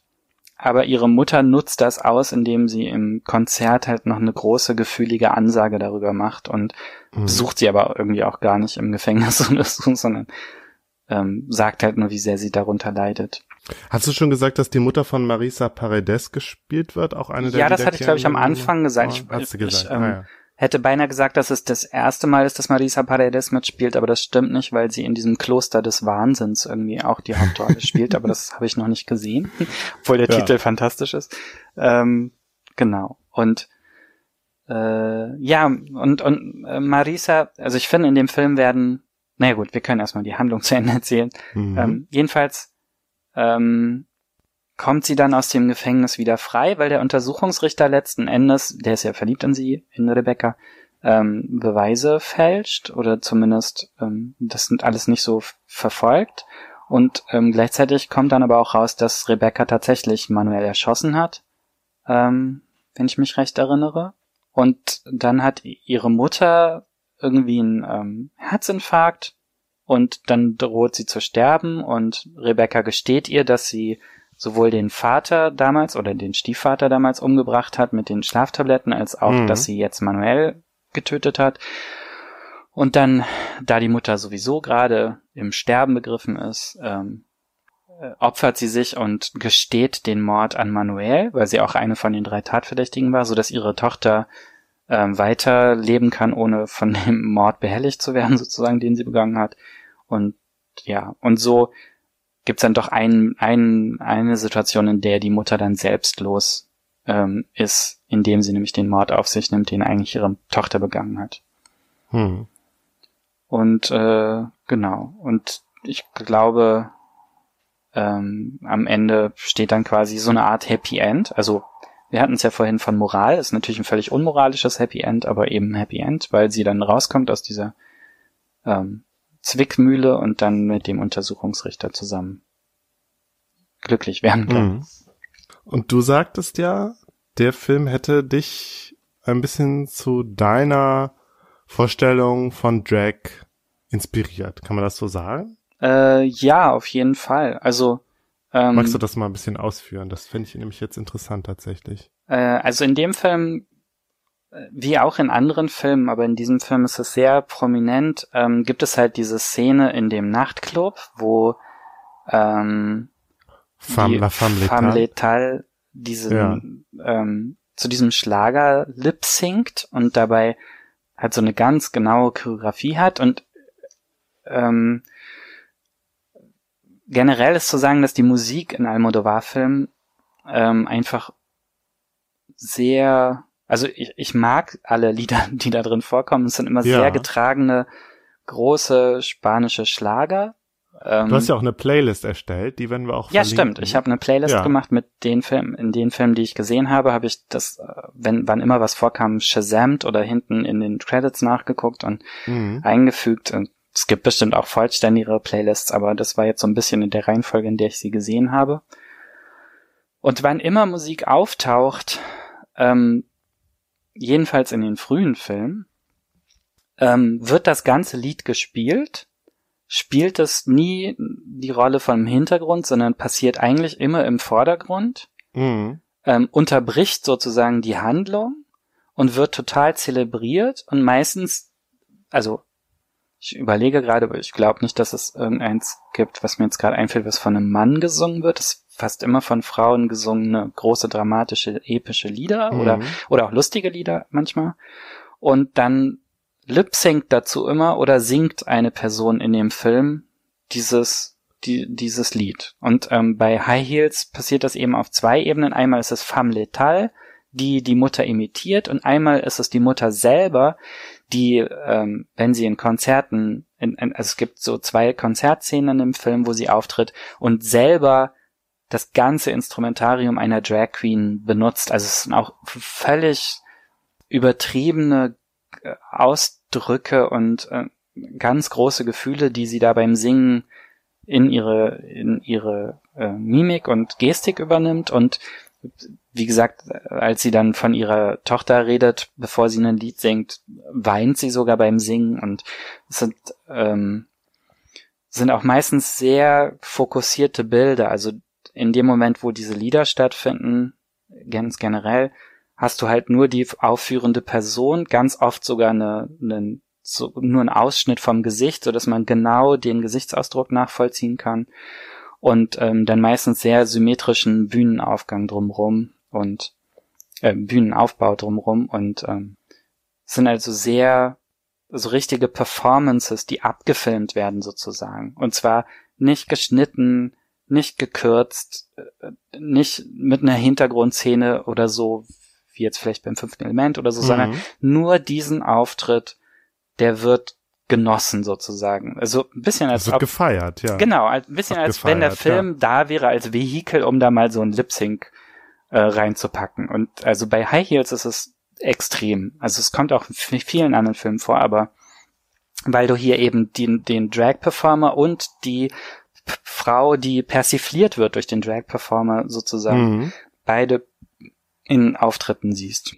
Äh, ich habe jetzt zwei Fragen. Und zwar erstens, äh, was ist der Unterschied zwischen Lip Sync und Playback? Mhm. Und zweitens, hast du denn das Gefühl, dass das eine spezif, also dass, dass das ein spezifischer Almodovar-Stil ist von Drag? Kann man das, ob man das so sagen kann? Um, ähm, Okay, also der Unterschied zwischen Lip Sync und Playback ist erstmal keiner. Das ist so ziemlich dasselbe. Lip Syncen heißt es im amerikanischen Drag-Kulturraum. Playback also heißt es. Synchronisation. Genau, du, du, du, du, du trittst auf zu was ähm, und ähm, gibst synchron die Worte wieder so, dass es aussieht, als würdest du singen. Ich würde sagen, Mhm. Playback zielt sehr darauf ab, dass völlig klar ist, dass du gerade singst. Also du versuchst die Illusion hervorzurufen. Ja, ah ja, doch, das macht So wie bei der aus, Mini-Playback-Show oder Ja. wie bei allen Volksmusiksendungen, wenn die Menschen da rauskommen Ja, und so tun, als würden sie singen, was nicht der Ne? Fall Also da ist. versuchst du eben mal gerade, also Lip Sync ist halt eine eigene Kunstform und Playback ist halt gerade das Vermeiden was von was Genau, eigenem. genau. man Und so beim Lip Sync ne? Das sieht man bei Famlet, also na gut, in diesem Fall lip-sinken beide, weil Ja. auch, weil auch Marisa Paredes, Paredes ihre Rolle so drüber spielt, dass es aussieht wie ein Lip-Sync, aber ähm, dieses, ja, Aber ja, um da nochmal äh, noch mal ein bisschen zu äh, reinzubohren in das Thema, aber du bei Lip Sync, du versuchst doch auch von den Mundbewegungen Klar. schon. ja, ja, du- Also, ne? genau. Also die Show, also oder bis Show oder die Kunstform ist doch dann doch auch das, das der alles alles andere, aber die Lippen bewegen sich doch dann auch schon, Genau. sich doch schon so Ja, ja, die müssen auf jeden. Fall Okay. komplett Ah, ja.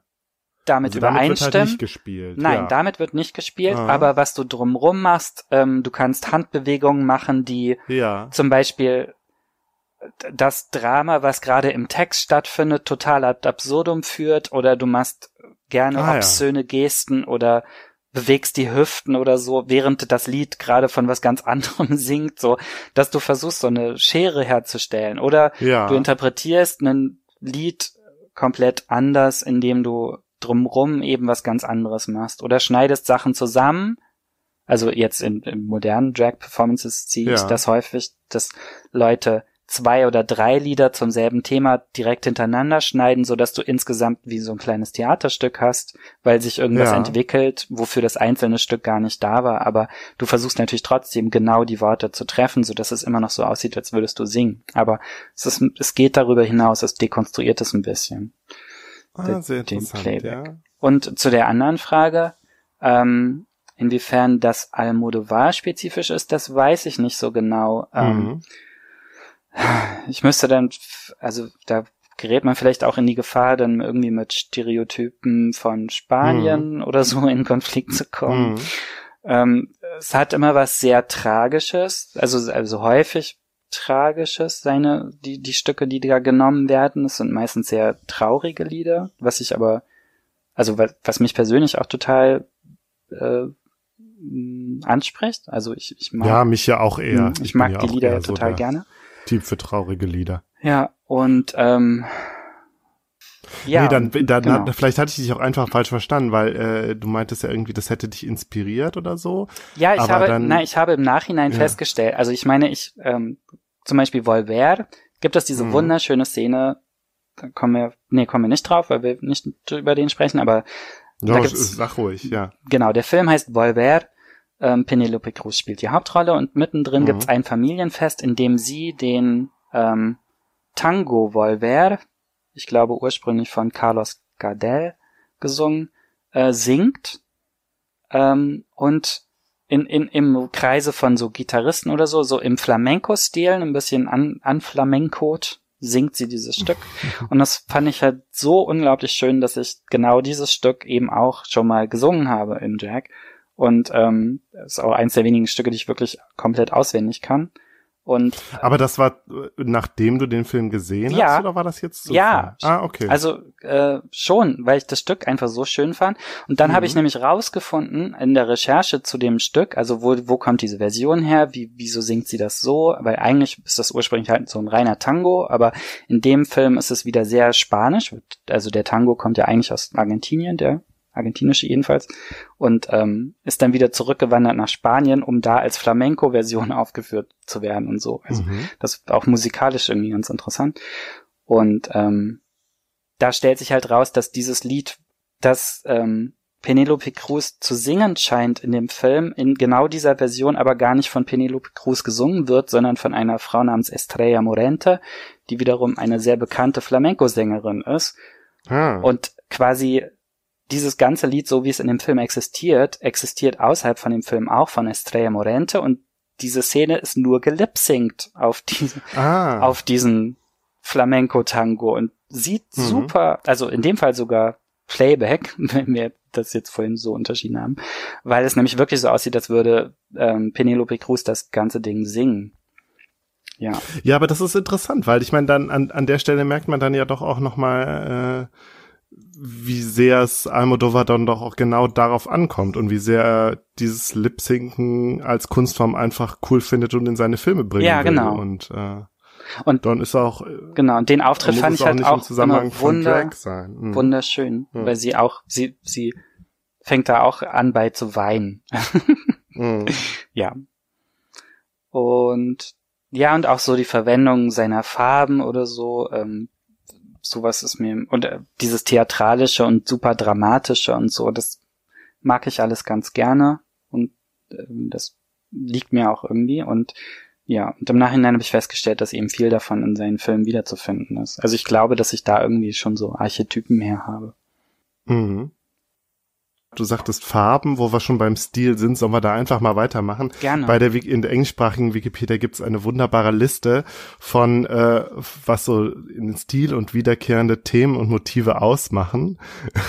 und zwar zitiert die Wikipedia da die äh, eine spanische Filmzeitschrift Fotogrammas. Also ich habe so ein bisschen halb übersetzt, halb auf Deutsch gelassen, äh, auf Englisch gelassen. Also Themen Homosexualität, Sexual Perversion, weibliche Heldenfiguren, Sacrilegious Catholicism, Lip Syncing, hatten wir ja gerade, Familiar Cameos, also bekannte Cameos. Hm, Ja. Ist mir jetzt nicht aufgefallen, obwohl Almodovar auch wohl selber öfters mal Cameo-mäßig auftritt. Ah, okay. Excessive Kitsch and Camp, ja gut, Ja. okay. Check. Wollt, äh, ja, Narrative Interludes, also äh, so Ja. kurze Sequenzen, wo was erzählt wird. Da muss ich natürlich jetzt direkt an den aktuellen Film denken, wo ich das ganz toll fand, wo da die, ziemlich am Anfang diese so eine äh, animierte Sequenz vorkommt irgendwie, wo er so erzählt von seinen Leiden und erinnerst du dich? Ja, Das die war ist ganz so toll. toll. Ja. Die ist so toll. Und so Infografiken, wo an seinem Körper überall. genau, aber halt auch so in ist. so einem sehr schönen bunten Stil irgendwie. Ja, genau. So, so fröhliche Infografiken. Ja. ja, Und der letzte Punkt bei von Fotogrammas ist Intertextuality, also Intertextualität, Mhm. also Verweise von, ich gehe mal davon aus, damit, dass damit halt auch gemeint ist, von Filmen aufeinander, also dass sich Filme aufeinander Ja. beziehen. und ich glaube, was auch, äh, ich habe dazu was gelesen, dieses, ähm, dass in Filmen andere, also Filme vorkommen, also Mhm. das, das Machen von Filmen kommt im Film vor, Bücher kommen im Film vor, manchmal kommen sogar Bücher oder Erzählungen vor, die dann zu Filmen gemacht werden. Also so mehrere Ebenen, ne? dass die Werke sich auf sich aufeinander beziehen sozusagen. Natürlich eines der klassischen postmodernen Stilmittel, so. Hm. Aber das ist mir auch aufgefallen. Äh, die Ze- Zeitschrift Slate äh, listet noch folgende äh, Stile und äh, Stilelemente und Themen auf. Äh, also nee, es sind eigentlich eher Themen und Motive. Drug Use, Letter Writing, Mhm. das ist mir dann auch aufgefallen. Ja, es geht ständig um Briefe. Briefe oder Telefonanrufe kommen auch Mhm. sehr häufig und sehr, Und sehr äh, hier bei, bei den Frauen am Rand des Prominent Nervenzusammenbruchs dann ganz prominent der Anrufbeantworter. Stimmt, ja. Der damals natürlich auch ein ganz besonders neues, äh, interessantes Gerät war. Ja, Spying und Stalking, wobei ich Spying dann jetzt weniger Ja. als Spionage, sondern eher als Ausspähen, Beobachten. Ja, Voyeurismus. Voyeurismus, so. ja, Mhm. genau. In Kika auch eine große Rolle. Ah ja. Okay, ja, und dann, dann äh, hier bei der, bei der Schwimmbadszene, über die ich gleich noch ausführlich sprechen möchte mit dir. Mhm. Äh, Prostitution, Rape, Incest, Transsexuality, ja gut, das haben wir jetzt alles schon besprochen. Mhm. Vomiting, also ich konnte mich nicht dran erinnern, dass irgendjemand mal gekotzt hat. Äh, doch, gerade gestern in Zerrissene Umarmung, Ah, ja. weil ich das ja schon gelesen hatte, nachdem du mir das geschickt hast, äh, habe ich ganz genussvoll sozusagen Penelope Cruz mindestens 15 bis 20 Sekunden beim Kotzen zugeguckt. Und bei Kika kommt es auch vor. Da sieht man es aber tatsächlich nur indirekt durch ein rotes Bücherregal. Okay. äh, Movie Making, ja ganz klar. Ja, Äh, Recent Inmates. ja. Also Inmates sind da Also- Gefangene, ne? Also im Gefängnis. ja, also quasi kur kur kürzlich äh, aus dem. Gefängnis gekommen. Ne? Ja. Ja. Car Kika zum Beispiel oder eben in High Heels ja auch. ja, äh, Car Accidents Ja. Und Weil die Autos immer rot sind. Women Urinating. Ja. Nicht nur in dem, von dem wir eben sprachen, Pipi Nee. Bomb, sondern Auch so, dass sie wirklich aufs Klo gehen und Ja. dabei über irgendwas nachdenken. Das ist so. ich weiß gar nicht, wo das Sympathisch. Das war doch bei Volver, glaube ich auch, wo, wo Penelope Cruz Ja, auf dem Klo glaube, ja. sitzt. Den habe ich nicht nochmal gesehen, aber das Ja. kann ich mir vorstellen, ja. Überhaupt Wohnungen, ja? Ah, Äh, also unglaublich tolle, bunte, krass ausführlich Ja. äh, ausgestaltete Wohnungen, ja. wo ich mich Bis wirklich zum letzten Druck ja und Gemälde und Plakat. genau jetzt auch hier bei bei äh, äh, ähm, beim aktuellen Film die die Wohnung von von Ja, von das wird ja sogar erwähnt. ja Also es ist ja fast so selbstreferenziell, wo er, ich weiß nicht mehr, wer da bei ihm zu Besuch kommt, aber reinkommt. Ich glaube, sein Mhm. Ex-Freund von damals, der dann irgendwie sagt, oh, das ist aber eine schöne Wohnung. Ja.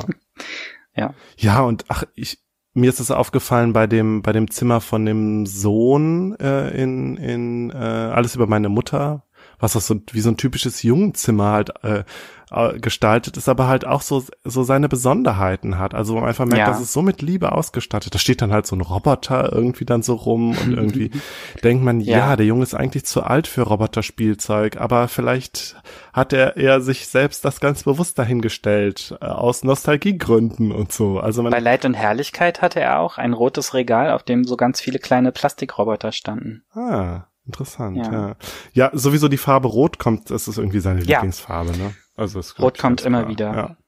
Äh, vor allem, also ich habe das den Eindruck, wann immer Leute rote Klamotten anhaben, passiert jetzt irgendwas Wichtiges mit ihnen. Mhm. Also das äh, so in Schlüsselszenen oder so ähm, kommt Rot immer wieder vor. Und also äh, ich, ich glaube, ich mag die Farbe auch auch wegen seiner Filme mittlerweile ganz gerne. Also es war wirklich eine Orgie in Rot, diesen Ja. Rewatch zu machen.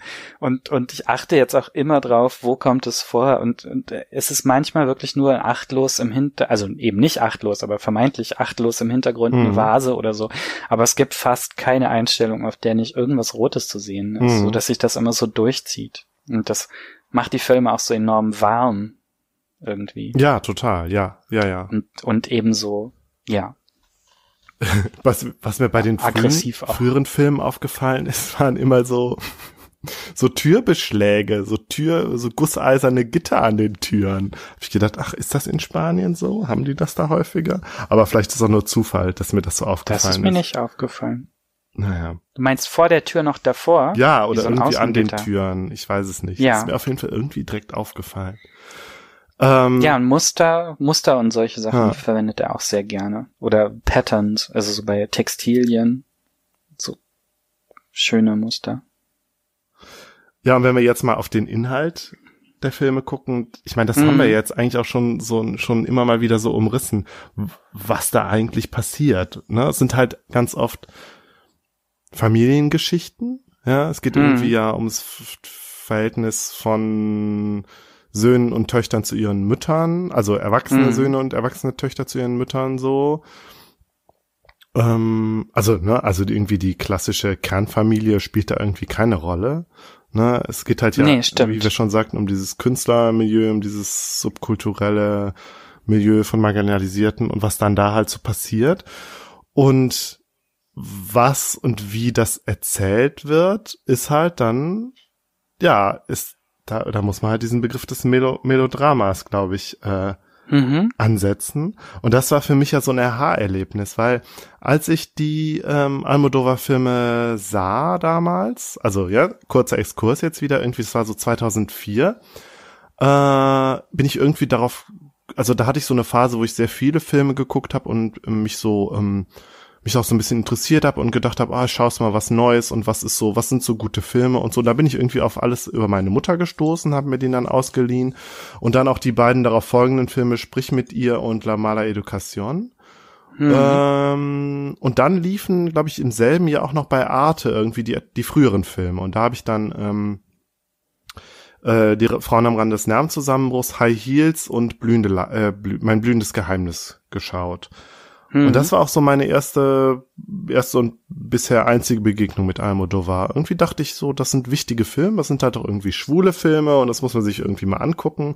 Irgendwie gleich in, in ähnliches, äh, ähnlichen Bezug hatte ich auch zu Wong Kar Wai, wo ich auch dachte, der ist wichtig, oh. der ist äh, gut, den musst du dir angucken und äh, aber beides ist dann auch, also beide Regisseure sind dann auch wieder so aus meinem, meinem Kopf verschwunden. Also irgendwie haben sie beide mich nicht nachhaltig fasziniert.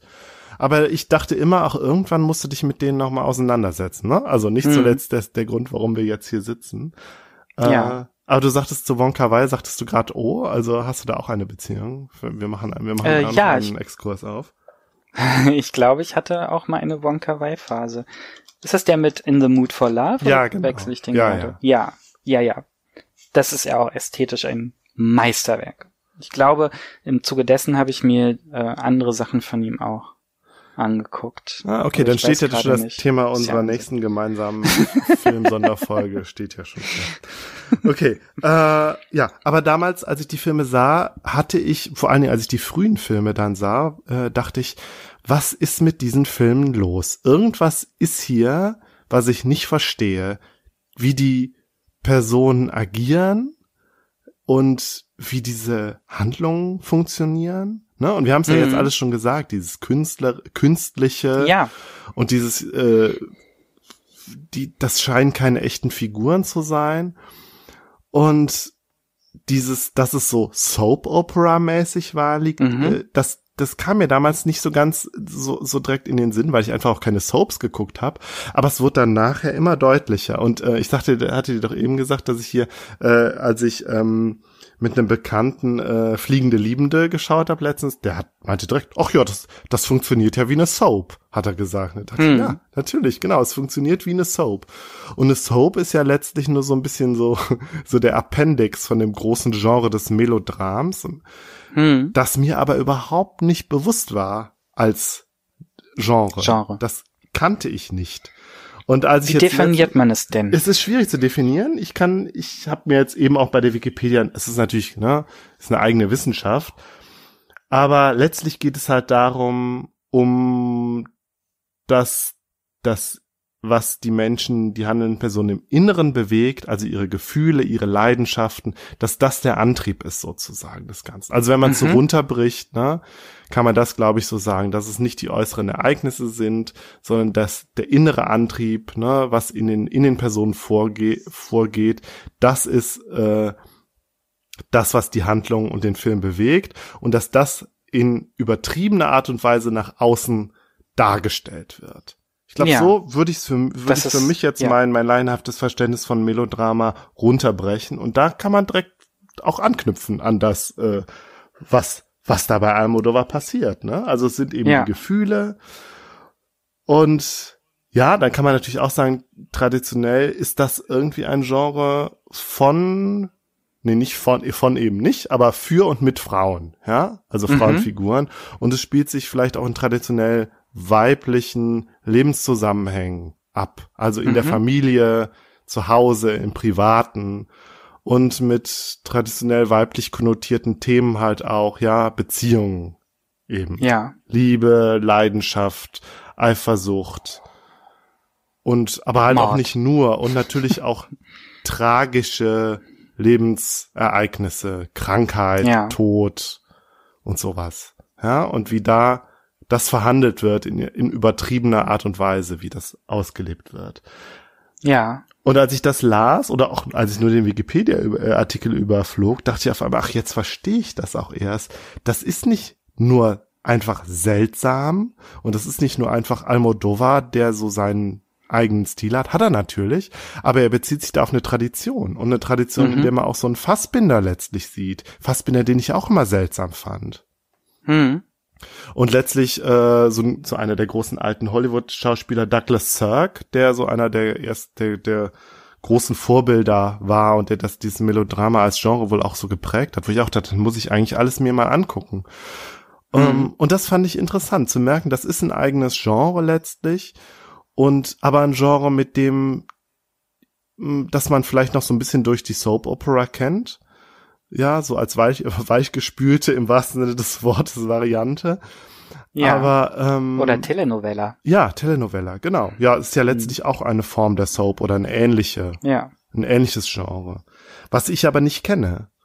Aber, und was aber auch, glaube ich, so in den Hollywood-Filmen, die ich so gucke und die, glaube ich, aber auch so, so äh, hegemonial sind, sage ich mal so, auch nicht vorkommt, so dass dass ich da keine Sehgewohnheiten hatte einfach und es deswegen hm. nicht mhm. verstanden habe.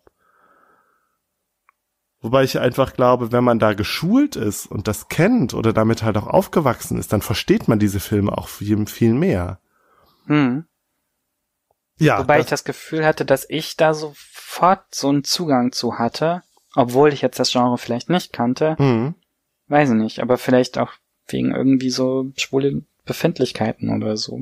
Also weil man das irgendwie, weiß ich nicht. Ich, ja, schwule Befindlichkeiten finde ich, das würde ich jetzt tatsächlich mal zurückweisen, sondern eher sagen, so eine Art von schwuler Kultur, zu der du vielleicht mehr Zugang hast als ich. Hm, oder so, vielleicht auch das. Oder hast du da mal, hast du Soaps geguckt? Hm, ich hatte eine kurze GZSZ-Phase, hm. Die deutschen Soaps sind da auch durchaus noch verkopfter als ja. äh, Almodovar-Filme. Ja, ja, das stimmt. Ja. ähm, insofern, nee, eigentlich habe ich Soaps nicht geguckt. Ich gucke jetzt gerade eine, aber da, das kann ich später noch drauf zurückkommen, so als Tipp, okay. wenn man Almodovar ja. mag. Wie weiter mit Almodovar, ja. Na, auf jeden Fall war genau. das, war das tatsächlich mein, mein Aha-Erlebnis, was ich mit Almodovar hatte. Ja, dass dir jemand einfach das Genre sagt, wo es reingehört. Genau.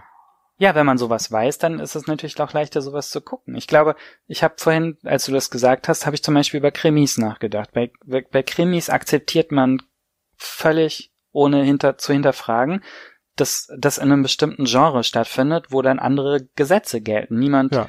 Würde erwarten, dass in Krimis Leute handeln, wie sie wirklich handeln, sondern sie, sie handeln, wie man es von Krimis erwartet. Und genauso läuft es hier auch. Also, ähm, dass du eben, du hast ein bestimmtes Set von Figuren, die immer wieder auftauchen und ähm, die werden aufeinander losgelassen und die werden halt nur von innen motiviert und es gibt nichts.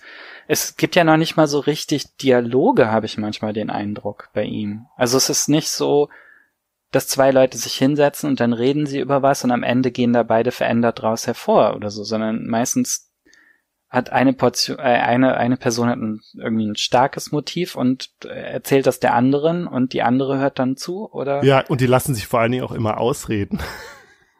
stimmt, stimmt. Die fallen sich nie gegenseitig ins Wort, wie jetzt im französischen Film. Oder schweigen sich an. So nie, niemand schweigt da je. Ja. genau. So, es gibt keine unterbrochene Kommunikation, sondern ja. alle, alle legen sich gegenseitig ihre Gefühle dar. So, aber auch nur ja. Gefühle. Es gibt auch, es gibt auch keine Erörterungen oder so oder große zusammenhängende Überlegungen oder Theorien, die aufgebaut werden oder so, sondern äh, es ist alles sehr affektiv irgendwie.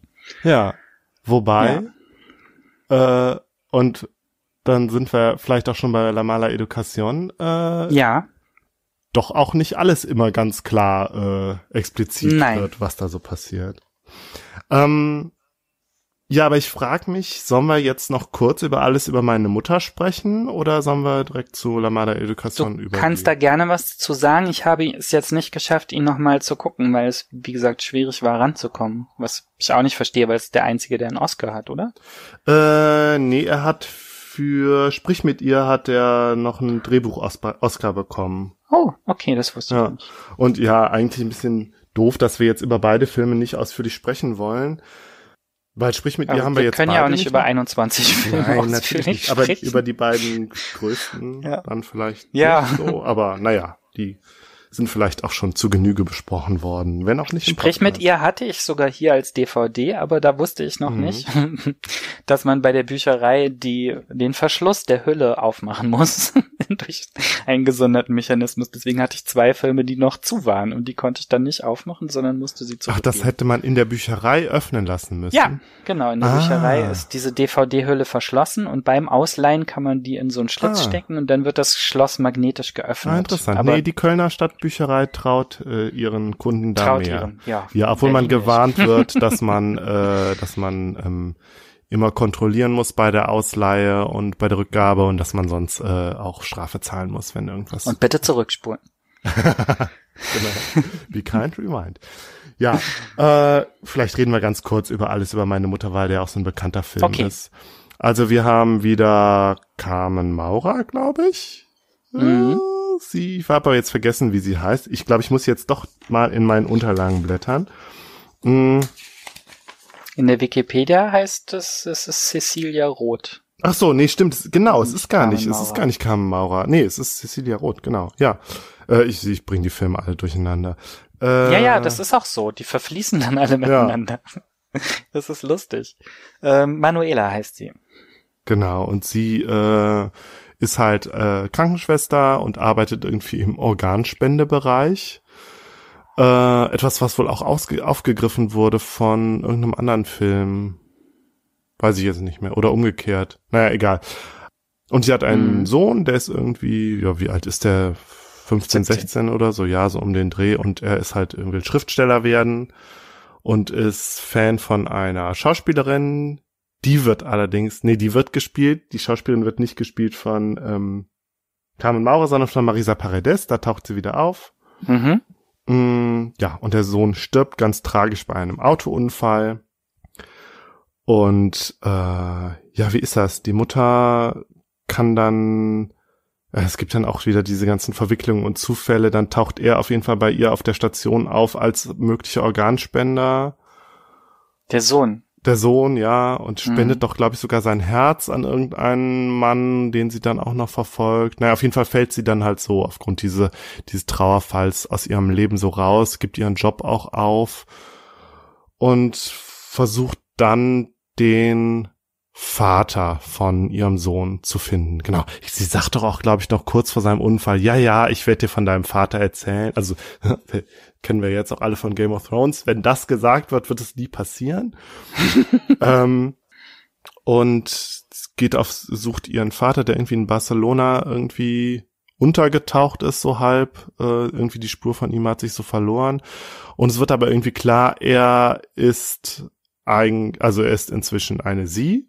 Ich glaube, das kann man im Logik diese, mit der Logik dieses Films durchaus so sagen.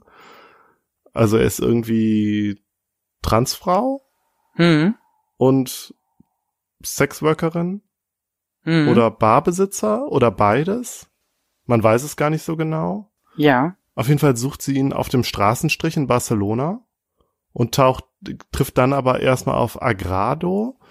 Und Mhm. Agrado ist auch eine Transfrau und äh, Freundin, alte Freundin von beiden, glaube ich. Und da muss ich, also erstmal war das übrigens die einzige Szene, an die ich mich erinnern konnte, an diese Straßen, Straßenstrich, oh, Straßenstrich-Szene. Äh, als ich den damals geguckt habe, war das das Einzige, an das ich mich erinnern konnte. Und dann fand ich das so krass, weil äh, Agrado wird von einer Cis-Frau gespielt. Ja. Aber in der deutschen Synchronisation ist das, äh, wird es von Santiago Ziesma äh, synchronisiert. Das ist SpongeBob-Stimme. oh. Und das fand ich so irritierend. Ähm, also erstmal habe ich gedacht, ah, diese Stimme macht das irgendwie, zieht es das Ganze nicht so, weil ich meine, diese Stimme von Santiago Ziesma ist halt einfach, finde ich für mich so durch SpongeBob besetzt und kriegt hat dadurch sowas, das ist ja auch eine sehr krass markante, krächzige Stimme irgendwie. Lustigerweise, ich habe heute gelesen, dass ähm, Pedro Almodovar allen deutschen Ja. Synchronstimmen explizit zustimmen musste. Genau, genau. Also das und der hat sich die ausgesucht, ja. Und ich Ja. fand es, ich weiß nicht, was ich davon halten soll. Also erstmal habe ich nicht gesehen, dass Agrado von einer Cis-Frau gespielt wird. Sondern Ja. ich habe gedacht, es ist tatsächlich eine Z- Transfrau, was aber Ja. damit zusammenhängen mag, dass er auf Deutsch halt eine cis-männliche Stimme bekommen hat, aber dann halt auch noch so eine, die immer ja so leicht parodistisch wirkt. Ja. Also es war, ich hatte da Hm. sehr seltsame Gefühle und war mir oder war mir da nicht so sicher, wie ich das fand. Vor allen Dingen, weil äh, Agrado ja auch so ein bisschen so eine Comic Relief Figur ist, aber halt auch nicht ganz, also durchaus auch äh, eine wichtige Figur Ja. ist, wenn auch eine Nebenfigur. Naja. Aber letzten Endes die Figur, nach der sie sucht, ne? Also quasi der MacGuffin. Ja, nee, sie Also- sucht ja nach ihrem äh, Ex-Mann oder nach dem Vater. Ach so, Agrado jetzt. Ja. Okay, das habe ich Ja. durcheinander gebracht. Gut, verstehe. Mhm. Na, im ersten Moment habe ich auch gedacht, ah, sie hat jetzt ihren Ex-Mann oder ihr oder den Vater ihres Sohnes gefunden, aber ist nicht Mhm. so. Ist Mhm. nicht. Okay. Naja, und auf jeden Fall, äh, ist, ja, das typische Almodovar-Gewimmel, es kommen noch Ja. hinzu. Penelope Cruz spielt eine junge Nonne, äh, Maria Rosa Sanz oder so, die irgendwie äh, da so äh, Social Worker auch ist bei den Mhm. Sexworkern in Barcelona, ähm, wo sich dann herausstellt, sie hat sich von äh, dem Ex-Mann, es ist gar nicht ihr Ex-Mann, ne? Aber von dem Vater Ja. auch schwangern, schwängern lassen und ist äh, dadurch auch mit HIV infiziert worden Mhm. äh, und stirbt dann letztlich auch an AIDS oder an Oh den Gott. Komplikationen der Schwangerschaft. Ich weiß es gar nicht mehr oder an beidem. Ich weiß es gar nicht Ja. mehr. Also der Film ist ganz düster und bedrückend. Also ich hatte dann auch, auch echt schlechte Das Laune. hatte ich- Habe ich gar nicht in Erinnerung, dass er Ja. so düster ist. Ich dachte auch, der ist so bunt und quietschig, fröhlich. Jo. Und dann gibt es halt noch, dann taucht aber Marisa Paredes äh, als diese Schauspielerin auf. Und dann hat sie aber noch auch noch eine Geliebte, die irgendwie Junkie ist und Mhm. äh, die beiden irgendwie auch immer wieder Stress haben und da vermittelt, äh, äh, wie heißt sie nochmal, die Hauptdarstellerin? Manuela? Vermittelt Äh, da Manuela. ver vermittelt da irgendwie, ne? also sie, wir haben also, sie, sie taucht halt ein in so verschiedene soziale Kontexte. Ja, Mhm. die Schaus- Uma heißt die Schauspielerin, Um- Uma und ihre Freundin Nina. Und Agrado äh, arbeitet dann, also Agrado taucht auch immer auf und arbeitet dann für Uma, genau wie Manuela und ja, ganz viele Verwicklungen und am Ende Okay, stirbt. also lauter, lauter Frauen, die, die zusammengewürfelt werden, sozusagen. also Zusammengeworfen. werden. klassisch Almodovar-mäßig. Ja. Hm. Aber es, es gab auch einige, einige interessante, sehr queere Szenen, weil Agrado arbeitet dann ja irgendwie hinter der Bühne für Uma und dann gibt's da noch so einen anderen Typen und so einen sehr mackrigen Cis-Typen, der dann äh, von äh, Agrado einen geblasen bekommen will und dann sagt Agrado aber, hör, du kannst mir auch einblasen und dann findet er das aber irgendwie auch ganz cool und so. ja, da muss ich dann auch an die äh, an die Kunilingo-Szene denken aus High Heels. Ja. Ja, am Ende stirbt dann äh, Maria, äh, also Penelope Cruz. Das Baby lebt aber und, das fand ich übrigens ganz blöd, dass das Baby zwar auch den HIV-Virus hat, aber irgendwie der Körper die Viren vernichtet oder so. Also Okay. Also so eine kleine Jesus-Geschichte. Diese, diese Fälle gibt es ja, aber das Mhm. fand ich dann doch ein bisschen an den Haaren herbeigezogen und auch ein bisschen dem Thema nicht so ganz angemessen, ganz ehrlich. Ja. Aber wo man halt auch merkt, okay, er will, er, er, er filmt hier kein AIDS-Drama, was irgendwie realistisch sein will, sondern es ist halt, es ist halt nur Mittel zum Zweck. So, Ja. naja. Ja. Und am Ende taucht halt äh, Lola, also ne, der Vater, beziehungsweise, ja, ich weiß nicht, wie man es dann sagt. Er ist ja jetzt eine Frau. Ne? Ich finde, da wird schon Äh. wieder schwierig mit den Bezeichnungen. Ja. Auch eine schwierige Figur tatsächlich. Auch selber, glaube ich, auch inzwischen an AIDS erkrankt, taucht am Ende auf der Beerdigung auf und wurde ja auch die ganze Zeit als eine sehr problematische Figur gezeichnet, halt als sehr rücksichtslos und äh, Mhm. ja, auch sexuell nicht eindeutig, weil er ja, äh, glaube ich, Ja. es wird ja, glaube ich, gar noch nicht mal gesagt, ob er an, ob er überhaupt an Männern interessiert ist, sondern er hat Ja. irgendwie ja vielleicht dann doch, Also- auch, er ist an Frauen interessiert. Man weiß es nicht, Ja. aber er wird sehr negativ gezeichnet. Äh, sie wird sehr negativ gezeichnet. Ja. Ich glaube, ich muss den unbedingt noch mal sehen. Also mich hat der tatsächlich sehr runtergezogen. Hm. Ich, ja, ich glaube, mehr können wir da auch nicht zu sagen. Ich fand ihn auch, ich weiß gar nicht, ob ich ihn gut fand. Ich fand ihn problematisch und deprimierend. Ja. Aber unterhalten warst du. Langweilig Na, war nee, nee, also langweilig war der nicht, aber es war Ja. mir zu düster. Ganz im Gegensatz zu Lamada Education, zu dem ich mehr Ja. äh, relaten konnte, über den wir vielleicht jetzt einfach sprechen, der, Ja. der übernächste Film sozusagen, Der auch durchaus düster ist. der auch düster ist. Und am Anfang äh, schrieb ich dir dann ja auch und dachte, oh nee, ich kann den nicht weitergucken, aber dann ging's dann auch auf einmal wieder. Hm.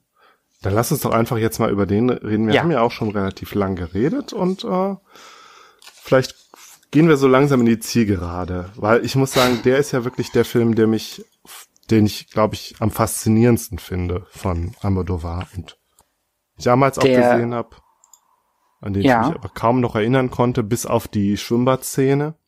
Ja, Ja, ja, auf jeden Fall. Ähm, Gael Garcia Bernal hatte ich in guter Erinnerung.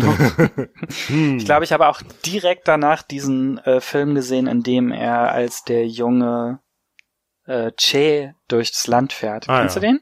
Nee, also ich weiß, dass es den gibt, aber ich habe den nicht gesehen. Ich habe vorhin gelesen, dass die beiden um den Oscar äh, ge- gebuhlt haben, die beiden Filme, und letzten Ja. Endes ist es dann der Che-Film geworden, aber lustigerweise eben zwei Filme, bei denen Gael Garcia Bernal in der Hauptrolle war. Ah. Es gibt Oder doch auch diese Serie mit ihm, Mozart in the Jungle oder so. Da spielt er mit. Ja, ja der spielt ja die. Hauptrolle. Mozart in the Jungle? Ich glaub, der das heißt- ist dieser über den, über den Dirigenten, ne? Ja, Den, ja, die wollte ich immer mal gucken, aber habe ich noch nicht angefangen. Naja. Ja, Also äh, macht er heute noch was. Gut zu wissen, habe ich nämlich vorhin drüber nachgedacht. La Mala Education. Ich versuche mich mal einer, also so kurz wie es geht, eine Zusammenfassung des Plots. Es ist, die Prämisse ist so ähnlich wie bei Gesetz der Begierde. Wir haben einen jungen Filmemacher, äh, Enrique, Enrique Godet. Äh, Mhm. Der ist wohl erst, soll 27 sein. Fand ich auch interessant, schon so Sieht erfolgreich. eher nach Anfang 30 Ja, aus. ist, der Schauspieler sieht auch wirklich eher wie Anfang 30 aus. Und äh, genau, er hat so ein bisschen so eine Schaffenskrise, also er ist erfolgreich, aber hat gerade so ein bisschen so eine Schaffenskrise. Und der Film beginnt damit, dass zu ihm ins Büro der junge Angel kommt. Der ist irgendwie Schauspieler, aber auch nicht wirklich erfolgreich. Und ja, äh, er behauptet, er wäre sein alter Schulfreund Ignacio, würde sich jetzt aber Angel nennen br- und bringt ihm ein ähm, selbstgeschriebenes Stück mit namens Der Besuch und äh, sagt hier so, ja hier, lest dir das doch mal durch und vielleicht kann ich ja auch für dich arbeiten, weil ich bin ja Schauspieler. Und Enrique ist so, so ist schon sehr ambivalent. Irgendwie findet er, äh, also er denkt, ja, mein alter Schulfreund Ig- Ignacio, zu dem ich ja auch, äh, wie sagt man, zarte Bande geknüpft habe damals, als, ich meine, wie alt sind die Jungs da? Zwölf oder so? Dreizehn? Also noch So irgendwie so ungefähr. vorpubertär. Und ähm, ist sich aber auch nicht sicher und will ihn auch irgendwie abwimmeln und ja, und keine Ahnung. Und dann liest er aber das Stück und äh, das Stück spielt auch nochmal irgendwie auf zwei Zeitebenen. Dazu muss man sagen, dass ähm, Angel gesagt hat, ja, der Anfang ist realistisch, so war das damals, und dann, wie es weiterging, das habe ich dazu gedichtet. Mhm. Ja, und äh, der Besuch erzählt halt die Geschichte der beiden Jungs, Ignacio und Enrique, äh, in einem katholischen Internat. Und da wird's dann, also da musste ich dann halt auch schon sehr schlucken, weil, ne, kann man sich ja irgendwie leider auch schon denken, was dann passiert. Äh, es geht irgendwie um Priester, die Jungs missbrauchen. So Ja. explizit wird's da zum Glück nicht dargestellt, aber es ist schon alles sehr schmerzhaft, wenn man sich das anschaut und sehr, ja, es wird viel, viel angedeutet und am schlimmsten fand ich die Szene, ne, also die, die Knaben müssen dann halt singen, sind halt im Knabenchor. Am schlimmsten fand ich dann die eine, das hatte ich dir auch geschrieben, die eine Szene, wo dann der, der Oberpriester, der Pater Man, Manolo, das ist ja der Direktor der Schule, Geburtstag hat und das gefeiert wird und dann soll dann, ähm, Ignacio, der irgendwie die schönste Stimme hat, singt dann für ihn ein Ständchen sozusagen und ein Lied, das davon handelt, irgendwie, ja, der Gärtner in seinem Garten, wie er die schönen Blumen pflückt und er ganz betört ist von ihrem Duft und äh, ja, also unglaublich ekelhaft dieses diese Szene letztlich in ihrer Perfidität. Ja. Wobei, ja, ich weiß nicht, es, es macht schon ein bisschen den Eindruck, als, ähm, also der, der, der Pater Manolo hat das irgendwie nicht unter Kontrolle. Also er, ich, ich habe den Eindruck, er macht das nicht mit Berechnung oder so, ähm, sondern da ist es auch wieder quasi die Begierde, die ihn ähm, Oh ja, ja. über, Und das- überrollt. Und da denkt man Und- aber halt auch wieder, also sorry, ja. Ja, und dieses äh, Ständchen weiß ich auch gar nicht, ob, also das initiiert er nicht, sondern das macht dieser ähm, seine rechte Hand, der, der irgendwie Pater für die José, Schmutzarbeit ja. zuständig ist, Genau. genau. Und vor dem alle wirklich totale Angst haben. Und, und ähm, das hat so ein bisschen was, auch was sehr manipulatives, wie ihm dann dieses Ständchen präsentiert wird, quasi um ihm klarzumachen, dass er, ähm, das, also Pater Manolo, auch nur in der Hand von Pater José ist sozusagen, Ah, weil der genau Bescheid weiß. Also so habe ich das gelesen. Ähm, Ja, also es ist natürlich, natürlich schaue ich den Film mit einem Blick von 2019. Und das habe ich zum Beispiel, Ja. als ich den damals gesehen habe, auch nicht so gesehen. Also da fand ich diese ganzen Szenen nicht so schmerzhaft. In, also, Ja. ne, und heutzutage, wo man nochmal, ne, ich meine, eigentlich wusste man es immer, aber heutzutage weiß man es nochmal umso mehr, wie krass diese Schulformen, gerade wenn es irgendwie katholische Schulformen waren, aber es war ja Mhm. auch, es war ja auch irgendwie in der Reformpädagogik, wie, was das eigentlich für Systeme irgendwie, also systematischer Kindesmissbrauch irgendwie befördert. Und ja. ja, so.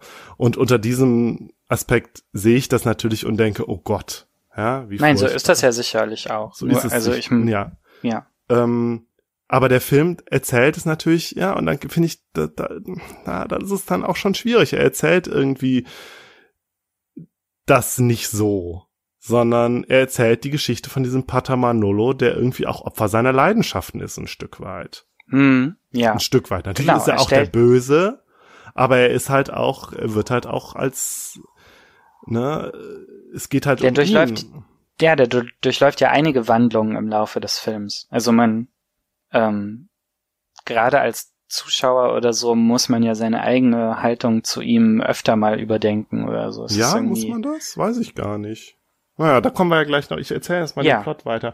Ne, und Mhm. dann haben wir, äh, dann haben wir aber die beiden Jungs, die sich kennenlernen und irgendwie da sich so ähm, einander verknallen. Man weiß es nicht. Ja, Ähm, doch, das ist, glaube ich, ziemlich zusammen ins. Kino gehen. Und dann hatte ich halt Ja. auch gedacht, hm, was passiert jetzt? Küssen sie sich jetzt? Aber nein, sie holen sich gegenseitig einen runter.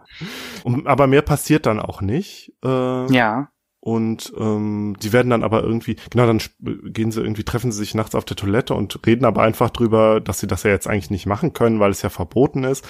hm. Ähm, aber einer, hier der, der äh, äh, Enrique sagt dann aber auch, ja, er wäre Hedonist und er würde hier gar nicht an Gott glauben, von daher wäre ihm das alles egal. ja. Und dann werden sie aber erwischt von Pater Manolo und äh, Der eigentlich auch nur gekommen ist, um nach äh, Ignacio zu Ja. suchen. ja. also Und- wo man sich auch fragt, wie oft er dann nachts irgendwie an seinem Bett steht. Ja, genau, ja, will man sich nicht Und ist dann eifersüchtig einfach mal. Ja, und äh, dann muss äh, Enrique von der Schule gehen in dieser Geschichte. Ja, Was? und da, da, da fehlte gerade was. äh, Enrique muss von der Schule gehen. Genau, also wobei ähm, Ignacio erst noch anbietet, ähm, sich zu opfern quasi und ähm, Ja. dem Pater zur Verfügung zu stehen, damit e ähm, Enrique nicht von der Schule fliegt und dann geschieht aber Mhm. beides. Also Hm. Ja. So, und dann haben wir in der, also wir sind ja immer noch in der Geschichte der Besuch und da sind wir ja dann in der in der Gegenwart quasi und äh, Ignacio ist erwachsen und eine Transfrau, hm, gespielt wieder von Garcia, äh, Guy Garcia Bernal. mhm, Übrigens steht ihm das äh, extrem wunderbar. Gut. Ja. Extrem gut, ja. Und ich muss auch sagen, die Perücke steht ihm auch besser als seine eigene Fris- Frisur, weil diese sehr hohen, wuscheligen Haare fand ich eigentlich gar nicht so toll ganz. Also die e- seine echten Haare fand ich ein bisschen, haben mich irgendwie gestört. Mich hat nichts gestört in irgendeiner Form. Äh, also wir sind hier halt total aufgefallen. Ich hab gedacht, was hast du denn da unter deinen Haaren? Die sind ja, die, die sind ja, du hast ja so eine Haube auf dem Kopf. Was ist denn da los? Aber die Frisur von, von äh, Enrique ist mir auch aufgefallen. Da dachte ich, das ist eher so eine Frisur, die ich so Ende der 2000er erwartet hätte. ja, das stimmt. Mit diesem das habe ich auch gedacht. Dieser Pony, Naja. dieser krasse Pony. Der hat auch so ein Ende Ähm, 2000er Gesicht irgendwie. Ich weiß auch Ja, nicht, wie ja, man es ja. beschreiben ja. soll. Ich, ich musste hier an, äh, wie heißt der Sänger nochmal, ähm, von IMX denken. An den hat er mich die ganze Zeit erinnert. Hm. Naja. Das sagt mir nichts. Ähm, äh, wir sind schon wieder wie Durain, äh, schon wieder. Ähm, ja, genau. Also äh, äh, Ignacio ist erwachsen und eine Transfrau und irgendwie dreht krumme Dinger, um klar, äh, um irgendwie sich über Wasser zu halten und ähm, Und lebt aber auch von Travestie. Also ja, Drag-Auftritten Genau. in so einer kleinen Drag-Truppe, die dann in so Also man sieht es jetzt nur in einer, aber in so, so etwas heruntergekommenen Etablissements auftritt. Genau. Und da taucht dann auf einmal der erwachsene Enrique auf, der diesmal aber nicht gespielt wird von dem gleichen Schauspieler wie der Enrique in echt. Ja, was mir gar nicht und, aufgefallen ist. Ja, und dann haben die irgendwie, wollen die irgendwie Sex haben, aber es klappt nicht, weil Enrique zu betrunken ist und mhm. äh, aber im Schlaf kriegt er dann eine Erektion und dann erkennt äh, Ignacio aber, oh, das ist ja Enrique und dann kommt es auch zu einer interessanten in Anführungszeichen Szene, die ja letztlich eine Vergewaltigung ist. Ja, nur passiv. ja, er setzt, also äh, Ignacio setzt sich auf den Schwanz des schlafenden Enrique. Ja. Und scheint es sehr zu genießen. Mit ein ja. ganz wenig Spucke. Stimmt, genau. und ja, dann ist das, ist das aber abgeschlossen und dann fährt Ignacio mit seiner Freundin auch eine Paquito. Transfrau. Paquito, genau. Mutmaßlich Transfrau. Man weiß es ja so genau. Ja. ja. Zu Pater Manolo und erpresst ihn. Genau. Und sagt irgendwie, ja, hier, gib mir Geld, äh, ich glaube auch für meine OPs. Oder sonst erzähle ich, sonst gebe ich meine Geschichte irgendwie preis. Genau. Also, also unsere, also deine Geschichte, dass du mich missbraucht hast. Und ein Taufgeschirr wird auch gestohlen aus der Kirche. Stimmt, genau, ja. Da wird alles mitgenommen. ja, und dann sind wir aber wieder im Film, aber wieder auf der, in der Realität. Und da sehen wir schon äh, irgendwie Intertextualität. Ne? Also das finde ich ist halt so eine Ebene, ich glaube, die ist bei mir immer so ein bisschen untergegangen, neben der tatsächlichen Geschichte, was da stilistisch passiert, dass es da um so um verschiedene Realitäts- und Fiktionalitätsebenen geht, wobei das eigentlich ganz wichtig ist in dem, in dem Film. Ja, es ist irgendwie ganz künstlerisch gemacht, dass das alles so ineinander verschwimmt und man das erst später ja. rafft, dass manche Sachen eben echt sind und manche nicht. Manche Rück, äh, bei Rückblenden sind ja ein relativ häufiges Mittel bei Almodovar. Also man, ja. aber das sind ja keine Rückblenden in dem Sinne, sondern das sind ja quasi fiktive Rückblenden. Ja. Ja. Äh, also in der Realität kommen sich dann Enrique und Angel äh, näher und Enrique nimmt Angel dann auch mit zu seinem total tollen Haus mit einem Pool. Mhm. Und dann gibt's halt die berühmte Pool-Szene und die finde ich einfach interessant. Also, und ich meine jetzt wirklich interessant, nicht nur einfach, weil äh, der Körper von äh, Gael Garcia Bernal da extrem inszeniert wird. Ne, wir hatten ja auch im Vorgespräch schon mal von, vom Gay Gays gesprochen, also ja. das ist da extrem. Also von beiden eigentlich. Aber man guckt auch ähm, man guckt quasi aus der Perspektive von Enrique auf den Körper von Juan oder ja, Angel. und jetzt hast du es schon verraten, aber egal, wir wissen es ja noch gar nicht. Wir wissen noch gar nicht, wer Juan ist. Auf jeden Fall, die beiden gehen halt schwimmen im Pool und es ist aber irgendwie, das ist alles so ambivalent. Man weiß gar nicht, was da jetzt passiert. Also was wir sehen ist, dass Enrique ähm, Angel anstarrt und man dann halt auch sieht irgendwie, sein Körper und sein Hintern und wie er die Hose so aufhat und dann was aber äh, also Enrique ist aber nackt und äh, mhm. An, Angel zieht aber seine Unterhose nicht aus. Also erst will er's und dann sieht er Enrique guckt ihn an und dann lässt er sie doch an. Also ja. will er ihn irgendwie teasen oder ist es ihm peinlich? Man weiß es nicht. Ich glaube, also er will diesen, also ich habe das wahrgenommen, als dass er sich des Blickes bewusst wird und dann diesen letzten Schritt nicht gehen will, also nicht sozusagen nicht nicht zur Verfügung stehen will für den Blick. Genau, und das fand ich interessant, weil einerseits wanzt er sich ja die ganze Zeit an Enrique ran. Er will ja unbedingt der Schauspieler sein für ihn und er will, dass ja. er das Drehbuch verfilmt. Aber den letzten Schritt geht er dann doch nicht. Er will sich dafür, glaube ich, nicht prostituieren. Erstmal. Ja, das, das kann sein, ne? Aber andere, und auf der anderen Seite ist Enrique ja aber bisher die ganze Zeit total abweisend gewesen. Und jetzt plötzlich interessiert. Ja, aber dann vielleicht nur auf der sexuellen, körperlichen Schiene. Ja, genau. Man weiß so lese ich das genau. auch. Aber, mhm.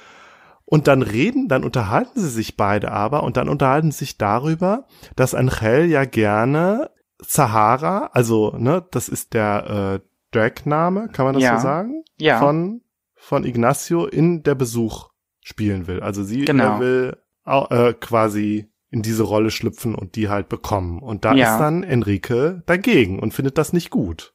Und das fand ich auch interessant. Warum, warum ist er da so dagegen? Das äh, Angel Sahara spielt. Und, und, und Angel sagt immer noch, ich kann auch, kann auch noch abnehmen, damit ich mehr in die, äh, damit ich besser in diese Rolle passe. Und das sagt er sogar mehrmals. Das ist irgendwie ja. ganz wichtig. Also das, da, da laufen so ganz unterschiedliche Dinge so in dieser Szene. Ja, da, da wird wirklich viel auch nicht ausgesprochen. Ja. Da hatte ich gedacht, ja, will vielleicht Enrique, also jetzt entdeckt irgendwie Enrique gerade, wie sehr er doch auf Angel steht und will, kann sich ihn dann aber überhaupt nicht in Drag vorstellen und ist deswegen so dagegen. Und was natürlich aber auch eine Rolle spielt, ganz klar, ist so dieses Erinnern an die Kindheit und wie das damals war, äh, so jung zu sein und verliebt mhm. zu sein in den Mitschüler und da irgendwie an die Gefühle anzuknüpfen und dann merkt er aber irgendwie, ich kann gar nicht so anknüpfen, weil der Typ, der hier vor mir steht, den finde ich zwar unglaublich heiß, aber es ist nicht, es ist irgendwie nicht der Typ, in den ja, ich genau. als Kind verliebt war. Ja, und das, das sagt er dann ja auch so. Und ich glaube, ihn turnt es auch ein bisschen ab, wie, wie willig ähm, Angel ist. Also ja, aber dann ist er ja doch nicht willig, weil die Unterhose Nein, sich, lässt also sich ja zu an. verbiegen für die Rolle oder alles zu machen, um Schauspieler ja. zu werden oder so. Oder bei ihm Schauspielern zu dürfen. Und das, also, das ist, ich fand das unglaublich interessant, was da passiert. Also wie, wie uneindeutig das auch ist und wie ja, komplex, so. Das stimmt. Und ich mache mal weiter in der Handlung. Enrique entscheidet sich dafür, das Stück zu verfilmen und auch Angel zu engagieren. Und forscht dann aber nach und fährt in den Geburtsort von Angel, ja, wo, und dann kommt halt heraus, Angel ist gar nicht Ignacio, sondern Angel ist der jüngere Bruder von Ignacio, nämlich Juan. Entschuldige, dass ich verraten habe.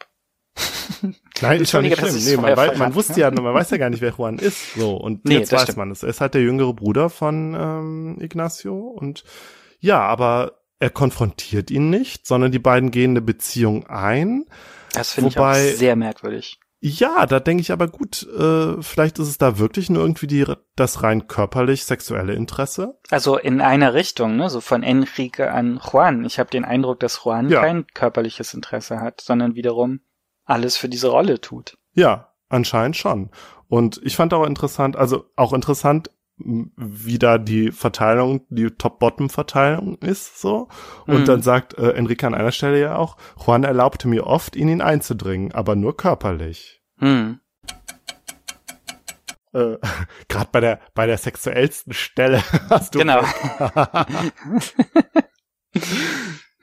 ja, äh, ja. genau. Also ähm, Enrique sagt, äh, Juan erlaubte mir oft, in ihn einzudringen, aber nur körperlich. Das heißt, das Mysterium bleibt irgendwie und äh, das irritiert, glaube ich, Enrique auch, dass, äh, dass äh, Angel so ein falsches Spiel spielt, aber er lässt es auch irgendwie gewähren und konfrontiert ihn halt auch nicht. Was halt auch wirklich merkwürdig ist. Also. Das ist wirklich merkwürdig, ja. Ja, und dann kommen die Almodovarschen Verwicklungen in der, im dritten Drittel des Films ungefähr, dann taucht auf einmal Pater Manolo auf, der irgendwie das Kloster verlassen hat oder verlassen musste und sich jetzt Senor Berenguer nennt und ein, in einem Verlag arbeitet und äh, dann Enrique so zur Seite nimmt und sagt so, ich erzähle dir jetzt mal, wie es wirklich war. Zuvor haben wir übrigens den Filmdreh gesehen und im Filmdreh mhm. sahen wir Zahara bzw. Ignacio, wie er im Büro von Pater Manolo von Pater José umgebracht wird. Wir haben nämlich vorher erfahren, entschuldige, ähm, ja. dass äh, Ignacio gar nicht mehr lebt. Also als es darum ging, ähm, dass er Juan, das äh, Juans Zuhause besucht hat, da erfährt er halt, dass Ignacio tot ist. Genau, das sagt die Mutter dann, ja. Genau, in der Verfilmung ist der Tod halt dass Ignacio vom Pater beziehungsweise vom Pater José umgebracht wird, damit er die äh, Missbrauchsgeschichte nicht ans Tageslicht bringen kann. Genau. Und äh, ja, jetzt sagt äh, Senor Berenguer äh, alias Pater Manolo in der wirklichen Welt, erzählt dann halt die Geschichte, dass es tatsächlich zu einer Erpressung kam. Hm und ähm, Ignacio halt äh, drogensüchtig ist, äh, drogensüchtig war und äh, halt immer, also eigentlich auch Geld für eine weiterführende geschlechtsangleichende OP haben wollte, glaube ich. Hm. Und irgendwie eine Million Peseten und aber Pater Manolo hat ihn so hingehalten und immer wieder nur ein bisschen gegeben, was er dann halt für Heroin umge äh, umgesetzt hat. Hm. Und zugleich äh, lebte dann der jüngere Bruder von Ignacio Juan irgendwie bei ihm und Pater Manolo sah ihn dann da in der Wohnung und hat sich dann da direkt in ihn verliebt. Und dann gibt es so eine sehr seltsame Liebesgeschichte, also Hm. Liebe in Anführungszeichen zwischen Juan und, und dem Senor Berenguer, die ich auch nicht verstanden habe. Äh, und dann entschließen sich beide, nachdem Juan äh, rauskriegt, dass äh, Ignacio, glaube ich, die Rente von seiner Oma in Drogen umgesetzt hat, entschließen sich beide, dass sie Ignacio umbringen. Ja. Ne? Also klar, äh, Senior Berenguer hat immer noch den Grund, dass er nicht möchte, dass die Geschichte zum Vorschein kommt. Zumal er ja jetzt irgendwie auch Frau und Kinder hat, die aber Genau, nie ja. vorkommen. Ja. Und ja, aber was sind die Beweggründe von Juan? Also ich fand es auch erstmal total seltsam, dass er diese diese Geschichte, sexuelle Geschichte da mit dem mit dem pa äh, Berenguer dann eingeht. Weil er hier irgendwie viel williger wirkt als später in der Beziehung mit Enrique, ne? Genau. Also in, bei, bei Enrique dachte ich, okay, der ist eigentlich straight oder lässt sich jetzt überreden, weil er in dem Film mitmachen will oder so. Genau. Ähm, also da hatte das so ein bisschen was von Gay for Pay, wenn ich das Ja. mal so sagen Wobei darf. es fällt mir natürlich jetzt ein, wir sehen die Geschichte natürlich erzählt Aus der von Berenguer. Perspektive von Berenguer. Ja, ja, dadurch wird stimmt, dadurch wird vermutlich auch alles etwas klarer. Hm. ne, dass vielleicht Berenguer sich das nur so zurechtgelogen hat oder zurechtgesehen hat, dass äh, ähm, Juan ihn wirklich liebt oder so. Vielleicht hat er ihn Ja. auch nur Na, letzten Endes verlässt ihn oder- Juan dann ja auch, wenn er seine Schuldigkeit getan hat. Ne? Vielleicht Ja. will sieht Juan in, Berenguer nur die Möglichkeit, seinen Bruder loszuwerden. Beziehungsweise seine Schwester. Ja, aber warum will- auch nervt. Will Juan seinen Bruder bzw. Seine, Schwester loswerden? An einer Stelle sagt er irgendwer, du sagt er dann zu Enrique, du kannst dir gar nicht vorstellen, wie schlimm es ist oder wie es ist, so jemand wie Ignacio in, zu, zu Bruder zu haben in so einem Dorf, wo ich herkomme. Ja, also da, da muss irgendwie so ein, da, da liegt äh, so eine Hassbeziehung. Wobei ich das komisch finde, weil ja letzten Endes alles darauf hinausläuft, dass Juan versucht, die Rolle seines Bruders einzunehmen. Also er hasst ihn ja, vielleicht für die Vergangenheit, für die, für, für weiß nicht, Hänseleien auf dem Dorf oder weil man zu der Familie gehört, in der der Freak ist oder so. Ja, und zugleich glaube ich, also ich, ich glaube, Aber er halt, will ja seine, seine Schwester dann auch werden. Oder? ja, irgendwie schon. Also zumindest. mögen auch Schuldgefühle eine Rolle spielen, aber vielleicht, Vielleicht. auch ist es so, dass er selber halt merkt, okay, er steht vielleicht auch irgendwie auf Männer Hm. und sieht aber an dem Beispiel seines Bruders, dass es, äh, also, das ist für ihn ein abschreckendes Beispiel. Hm. Und vielleicht führt ihn das zu so einer sehr ambivalenten, äh, ja, internalisiert homophoben Sicht, Ja. die irgendwie, und er, ich glaube, er wird sich ja selber auch nie als schwul bezeichnen. So. Ich glaube auch nicht, nee. Ja, also sein Charakter ist schon wahnsinnig interessant. Also von Juan. Ja, und auch schwierig. Und Ja, super. Zugleich ist er aber auch, ich, ich glaube, er, er weiß halt auch schon um seine, seine Attraktivität. Total. Und so. Mhm. Setzt wir das auch auch voll ein. Ja. Setzt es total ein, ja. Was er da jetzt genau von dem Pater Beringer will oder ob er von, oder ob er da letztlich auch nur Opfer ist, das wissen wir nicht so genau. Hm. Und wir wissen auch letztlich nicht genau seine Beteiligung an dem, an dem Mord an Ignacio durch eine Überdosis, eine un untergeschobene Überdosis. Nee. Dann sagt Pater Beringer, sagt ja, ja, er hat ihn umgebracht, also Juan hat ihn umgebracht, oder ich, oder ich weiß es nicht mehr. Hm. Es scheint so ein Komplott der beiden gewesen zu sein. Wobei das auch wiederum nur aus der Sicht von Pater Beringer Es ist ja auch nur so ein, also nur, aber es ist ja ein indirekter Mord, in dem sie eben unverschnittenes Heroin besorgen Ja. und, und ähm, tragischerweise dann eben Ignacio ähm, beziehungsweise Sahara das letzte Mal äh, nochmal Drogen nehmen möchte und dann an der an der Dosis stirbt, wird. Hm. weil es halt viel besseres Zeug ist als sonst. Ja, und so entlässt der Film eigentlich auch. Also er endet mit der Trennung Ja. von Enrique und Juan am Tor äh, des Anwesens von Enrique. ja. Und dann gibt's halt noch so, eine, wie es halt weiterging, äh, irgendwie so in so, mit so Schrifttafeln, dass Pater Beringer auch irgendwann starb. Ich weiß auch gar nicht mehr, wodurch. Ja. Ja, aber der. Film lässt einen halt so zurück und ratlos irgendwie. Was ist da jetzt passiert? Ja, es wird weniger es ist weniger final als in allen seinen anderen Filmen davor. Mhm. Also es ist nie, es ist nicht so, dass da irgendwie, also ich meine, es stirbt auch jemand, aber der ist ja schon gestorben, also das ist ja nur eine Rückblende. Also es endet jetzt nicht mit irgendwie Doppel-Selbstmord oder Doppelmord oder Blutbad oder so auch nur Happy End, sondern es ist, äh, hier ist viel, in dem Film ist viel zwischen den Zeilen ähm, und viel gar nicht zu Ende erzählt. Ja. Aber das macht ja, ihn irgendwie auch sehr faszinierend. Gefühl, ja, total. Mhm. Und ich hatte auch auf jeden Fall das Gefühl, krass, das ist ein krass komplexes Kunstwerk, was ich hier gerade gesehen habe. Und gerade auch so diese, einerseits, dass du diese formalen, in Anführungszeichen, Spielereien oder Experimente hast, eben mit den verschiedenen Realitäts- und Fiktionalitätsebenen und Sichtweisen das auf der einen Seite und dann auf der anderen Seite, dass es wirklich so ganz stark dieses um Emotionen geht und was da zwischenmenschlich passiert und so. Und dass beides aber auf so einer sehr hohen, komplexen Ebene ist und auch miteinander verwoben ist. Das fand ich schon ganz toll an dem ja. Film. Und dass er mich auch wirklich äh, emotional immer so krass hin und her gerissen hat. Also einerseits äh, dass äh, diese diese Missbrauchssituation, die mich da so so schockiert hat und dann diese seltsame Beziehung zwischen, also das, ne, die Schwimmbadszene und was da passiert und so und ja, und dann aber wieder die dann doch etwas ähm, typisch almodovarischen Szenen, die aber dann nochmal gebrochen werden dadurch, dass sie ja wirklich als Filmszenen dargestellt werden, ja. beziehungsweise als etwas, was aus, was jemand berichtet. Stimmt. Ein guter Film. ja. Ja, jetzt äh, wollen wir abschließend noch, äh, also hast du eigentlich noch einen Film, über den wir sprechen wollen? Äh, ich bin jetzt hier schon so in der Zielgeraden. Ich, ähm, ich weiß nicht, nee, ich glaube nicht. Also ich habe sonst noch gesehen Zerrissen Umarmung und Leid und mhm. Herrlichkeit, den haben wir ja beide zumindest angefangen. Mhm. Ähm, die werden, also die späten Sachen jetzt, ich habe festgestellt, zwischen 2009 und 2019 habe ich tatsächlich, äh, abgesehen von Leid und Herrlichkeit, jetzt nichts gesehen. Ähm, aber so ab Mala Education oder so hat man den Eindruck, dass die Filme ähm, weniger konfus sind oder weniger viele Handlungstragenden hat oder Ruhiger so. Ruhiger auf jeden Fall. Ruhiger, genau.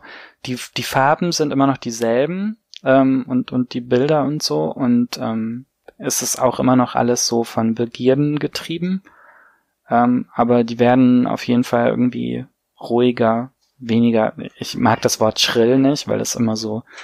Ich weiß auch ehrlich gesagt gar nicht, was das genau bedeutet. Ja, und es wird auch immer nur in einem bestimmten Kontext benutzt. Also ja, ich, ich denke so immer so. Standardvokabel, um genau, irgendwie alles campig, wenn, schwule genau, zu genau, bezeichnen. Genau, deswegen mag ich das nicht. Aber sie werden tatsächlich weniger schrill.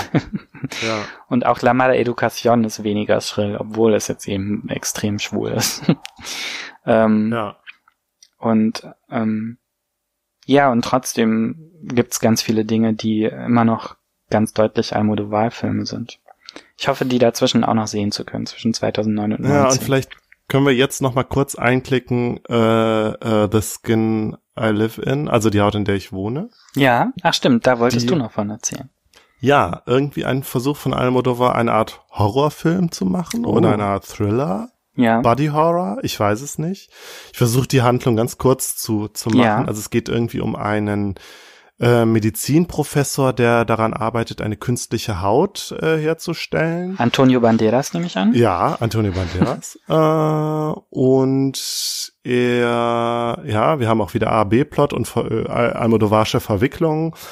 Ähm, er hatte eine Tochter und die Tochter wurde vergewaltigt und ist danach aber irgendwie psychisch so in, also ist dadurch so psychisch so in Mitleidenschaft gezogen worden, dass sie ihren Vater irgendwie auch verstoßen hat und sich dann letztlich umgebracht hat. Hm.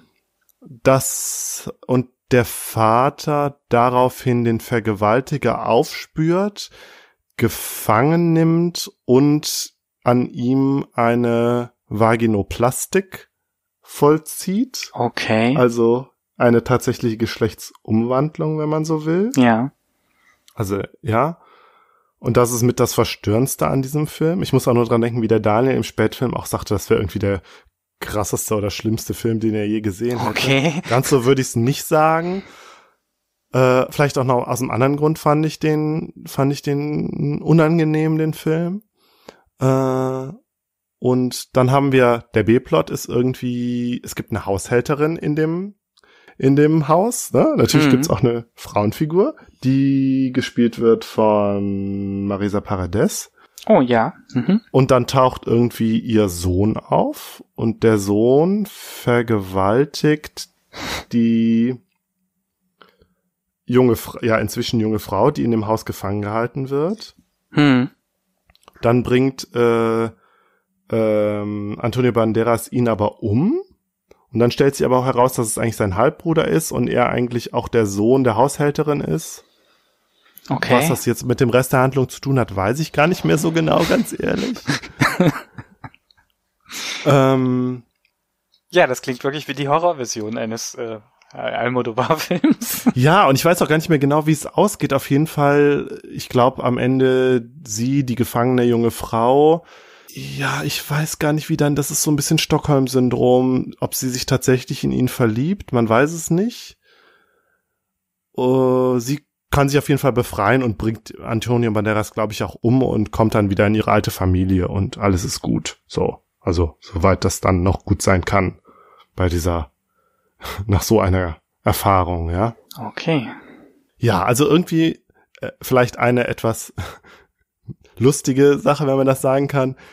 Er versucht, also äh, äh, Almodovar versucht hier einen düsteren Horror-Thriller zu erzählen, aber es kommt letztlich wieder so klassisches, also Melodram dabei raus. so ein bisschen. Gibt's Lip-Syncs? Nein, aber dass dann auf einmal diese Haushälterin da so eine große Rolle spielt, Ja. da dachte ich auch, hä, was passiert denn jetzt hier? Das ist doch nicht, äh, in einem normalen Thriller passiert das nicht. Das ist wie aus der Rocky Horror Show. Ja, genau. Ja, und dieses Trans-Thema, wenn man so will. Ja. Am, also sie sagt am Ende, als sie irgendwie konfrontiert wird von Kollegen von, äh, von Antonio Banderas, sagt sie aber, ja, nee, sie war ja immer schon eine Frau. Okay. Und da an der Stelle war mir nie ganz klar, sagt sie jetzt damit, okay, ich war tatsächlich immer schon eine Frau, nur halt in einem männlich bezeichneten Körper? Oder ist es einfach nur ein Versuch, nicht entdeckt zu werden oder um tatsächlich um ihren äh, Peiniger zu schützen? Hm. So, indem sie das einfach behauptet. Das würde ja heißen, der, der Mensch, der diese gewaltsamen Operationen angetan hat, Mhm. wusste dann schon um ihre wirkliche Transidentität im Gegensatz zu ihr oder es war selber oder so. Zufall. Es war ja, einfach oder so, Zufall. okay. Ja. Puh. Ja. ja, ich meine, klar, es ist irgendwie ein Horrorfilm und äh, Antonio Banderas ist halt einfach auch ja ein, ein grausamer Täter so. Mhm. Wobei ich auch finde, na, so ganz so schlimm wird er nicht dargestellt. Wird er nicht inszeniert. Ist Ja. dann doch irgendwie so Almodovar typisch. Also irgendwie funktioniert dieser Film nicht so ganz, muss man ehrlich sagen. Und dadurch hat er mich, glaube ich, auch tatsächlich gestört oder verstört oder wie man so will. Aber ich möchte ihn jetzt trotzdem gucken. Ja, guck ihn dir auf jeden Hm. Fall an und dann äh, kannst du ja dann noch äh, per Twitter davon berichten. Ja. Ja, und jetzt äh, als letztes äh, Leid und Herrlichkeit. Almod, äh, äh, Almodovar. Antonio Banderas spielt einen gealterten Regisseur, der an diversen Leiden zu leiden hat und äh, dann irgendwie Drogen das. Heroin für sich entdeckt. Ja, Mit einem Ex-Freund. genau. Und das ist, also ich habe nur die Hälfte gesehen. Ja. Vielleicht reden wir auch einfach gar nicht weiter, äh, weil ich ihn gleich noch zu Ende gucken will. Aber das ist schön. Und auch die beiden sind total süß miteinander, auch wenn sie ja eigentlich gar nicht, also zumindest am Anfang gar nicht so viel passiert, aber es ist irgendwie so schön. Und also du meinst den Typen, sagen, von dem er das Heroin hat? Den Ja. Schauspieler, der damals mit ihm in diesem Ach, das Film ist, gespielt ist das hat. gar nicht sein. Das ist nicht sein Ex-Freund, nein. Ah, okay, okay. Ja, der spielt auf jeden Fall am Anfang auch eine Rolle. Und Ja. Es, äh, also ich muss halt sagen, es, ich fand es halt so lustig. Also einerseits Antonio Banderas ist äh, ist ja knapp 60 und er ist halt noch super attraktiv und das fand ich irgendwie schön, einen älteren Mann zu sehen, der noch total attraktiv ist. Und dann fand ich es aber lustig, dass er so gebrechlich sein soll, man es aber Antonio Banderas nicht abkauft Ja. weil Antonio Banderas einfach nicht gebrechlich aussieht. Ähm, Und dann fand ich aber auch das mit den, dass er so spät dann dazu kommt, Drogen zu nehmen, auch irgendwie total lustig. Ja. Ich meine, ich rede immer nur von der ersten Hälfte des Films. Also ich weiß ja nicht, wie es noch, wie es noch ausgeht. Also, also ich glaube, er hat einfach Schmerzen, die man nicht von außen sieht oder so. Mhm. Also, es ist ja nicht, also es hat schon ein bisschen was Hypochondrisches, wenn er am Anfang des Filmes gleich aufzählt, was er so alles hat an Krankheiten.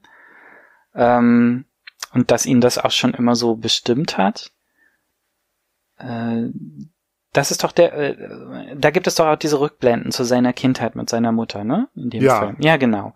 Das ist die zweite große Ebene, die da eine wichtige Rolle spielt. Wir sind natürlich auch sehr autobiografisch hier. Wobei ich jetzt auch nicht weiß, ob, Anto äh, ob, ob, ob Almodovar äh, so Rückenprobleme hat. Das weiß ich, ich weiß auch, auch nicht, wie viel Heroin er so genommen hat in seinem Leben. Ähm, Aber vermutlich wird er, wird es nicht so sein, dass es erst spät für sich entdeckt hat. nee, ich glaube, also da er ja scheinbar Filme macht über das, was er weiß, wird er sich da schon auskennen.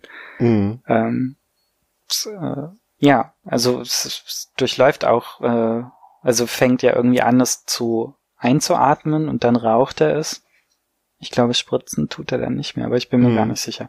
Ähm, äh, auf jeden Fall, ja, es, ich mochte den Film total gerne. Also hier gibt's noch viel weniger Verwicklungen. Ich finde, es sind Hm. nur noch ganz wenige Figuren, die irgendwie eine Rolle spielen. Es gibt mehrere Zeitebenen. Ähm, Natürlich geht's auch um den Künstler und sein Werk und Schaffenskrisen. Ja. Ne? Ein Alterswerk, das das Alterswerk eines Künstlers thematisiert. Äh, stimmt. Und ähm, genau. Und wie ich schon am Anfang sagte, tatsächlich geht es um El Primer Deseo, also einer, der sich zurückerinnert an das erste Mal, dass er Begierde empfunden hat und wie das dann quasi das ganze Leben bestimmt oder so Hm. in diesen Rückblicken. Ich werde den gleich zu Ende gucken. Ja, er ist großartig Sehr schön. und hat auch gar keine problematischen Stellen mehr, also, Oh, das ist, das ist beruhigend, ja. beruhigend. wenn ich mich recht erinnere. Ja, Nils, wir haben so ziemlich unsere zweieinhalb Stunden erreicht, glaube. die wir äh, im Vorgespräch anvisiert haben. Und ich merke auch, ich kann auch nicht mehr. Aber wir sind auch wirklich ja jetzt eigentlich am Ende, ne? Im wahrsten Sinne des Wortes, beim Viel. letzten Film angelangt und Mhm. haben einen, ich glaube, ich habe zwischendurch gedacht, hm, so viele Exkurse, wie wir gemacht haben, das hat schon ein bisschen was Almodovar-haftes mit A und B und C-Plots. Stimmt. Und, Und auch, dass Ja. wir uns immer wieder darüber unterhalten haben, wie äh, gut die Männer aussehen, ist durchaus in seinem Interesse gewesen, glaube ich, weil er auch die eine oder andere Minute damit verbringt, äh, genau einzufangen, wie gut die Männer aussehen in seinen Filmen. das stimmt, ja. Ja. Wobei ich da auch nochmal gedacht habe, es ist auch nochmal anders als, äh, weiß ich nicht, bei so einem Gus Van Sant, wo ich das immer total krass fand. Ja, Bei Almodovar fand ich es nicht ganz so auffällig, aber vielleicht machen wir auch mal einen Gus Van Sant Podcast. ja, vielleicht. François Ozon. Da haben wir noch einiges vor. ja. Aber das äh, schwule Kino ist äh, auch ja bis jetzt in der deutschen Film-Podcast-Landschaft noch nicht so beackert worden. Gut, Nils, vielen, vielen Dank, Ja, ich danke. dass du dabei warst. Und äh, ja, dann tschüss zusammen. Tschüss.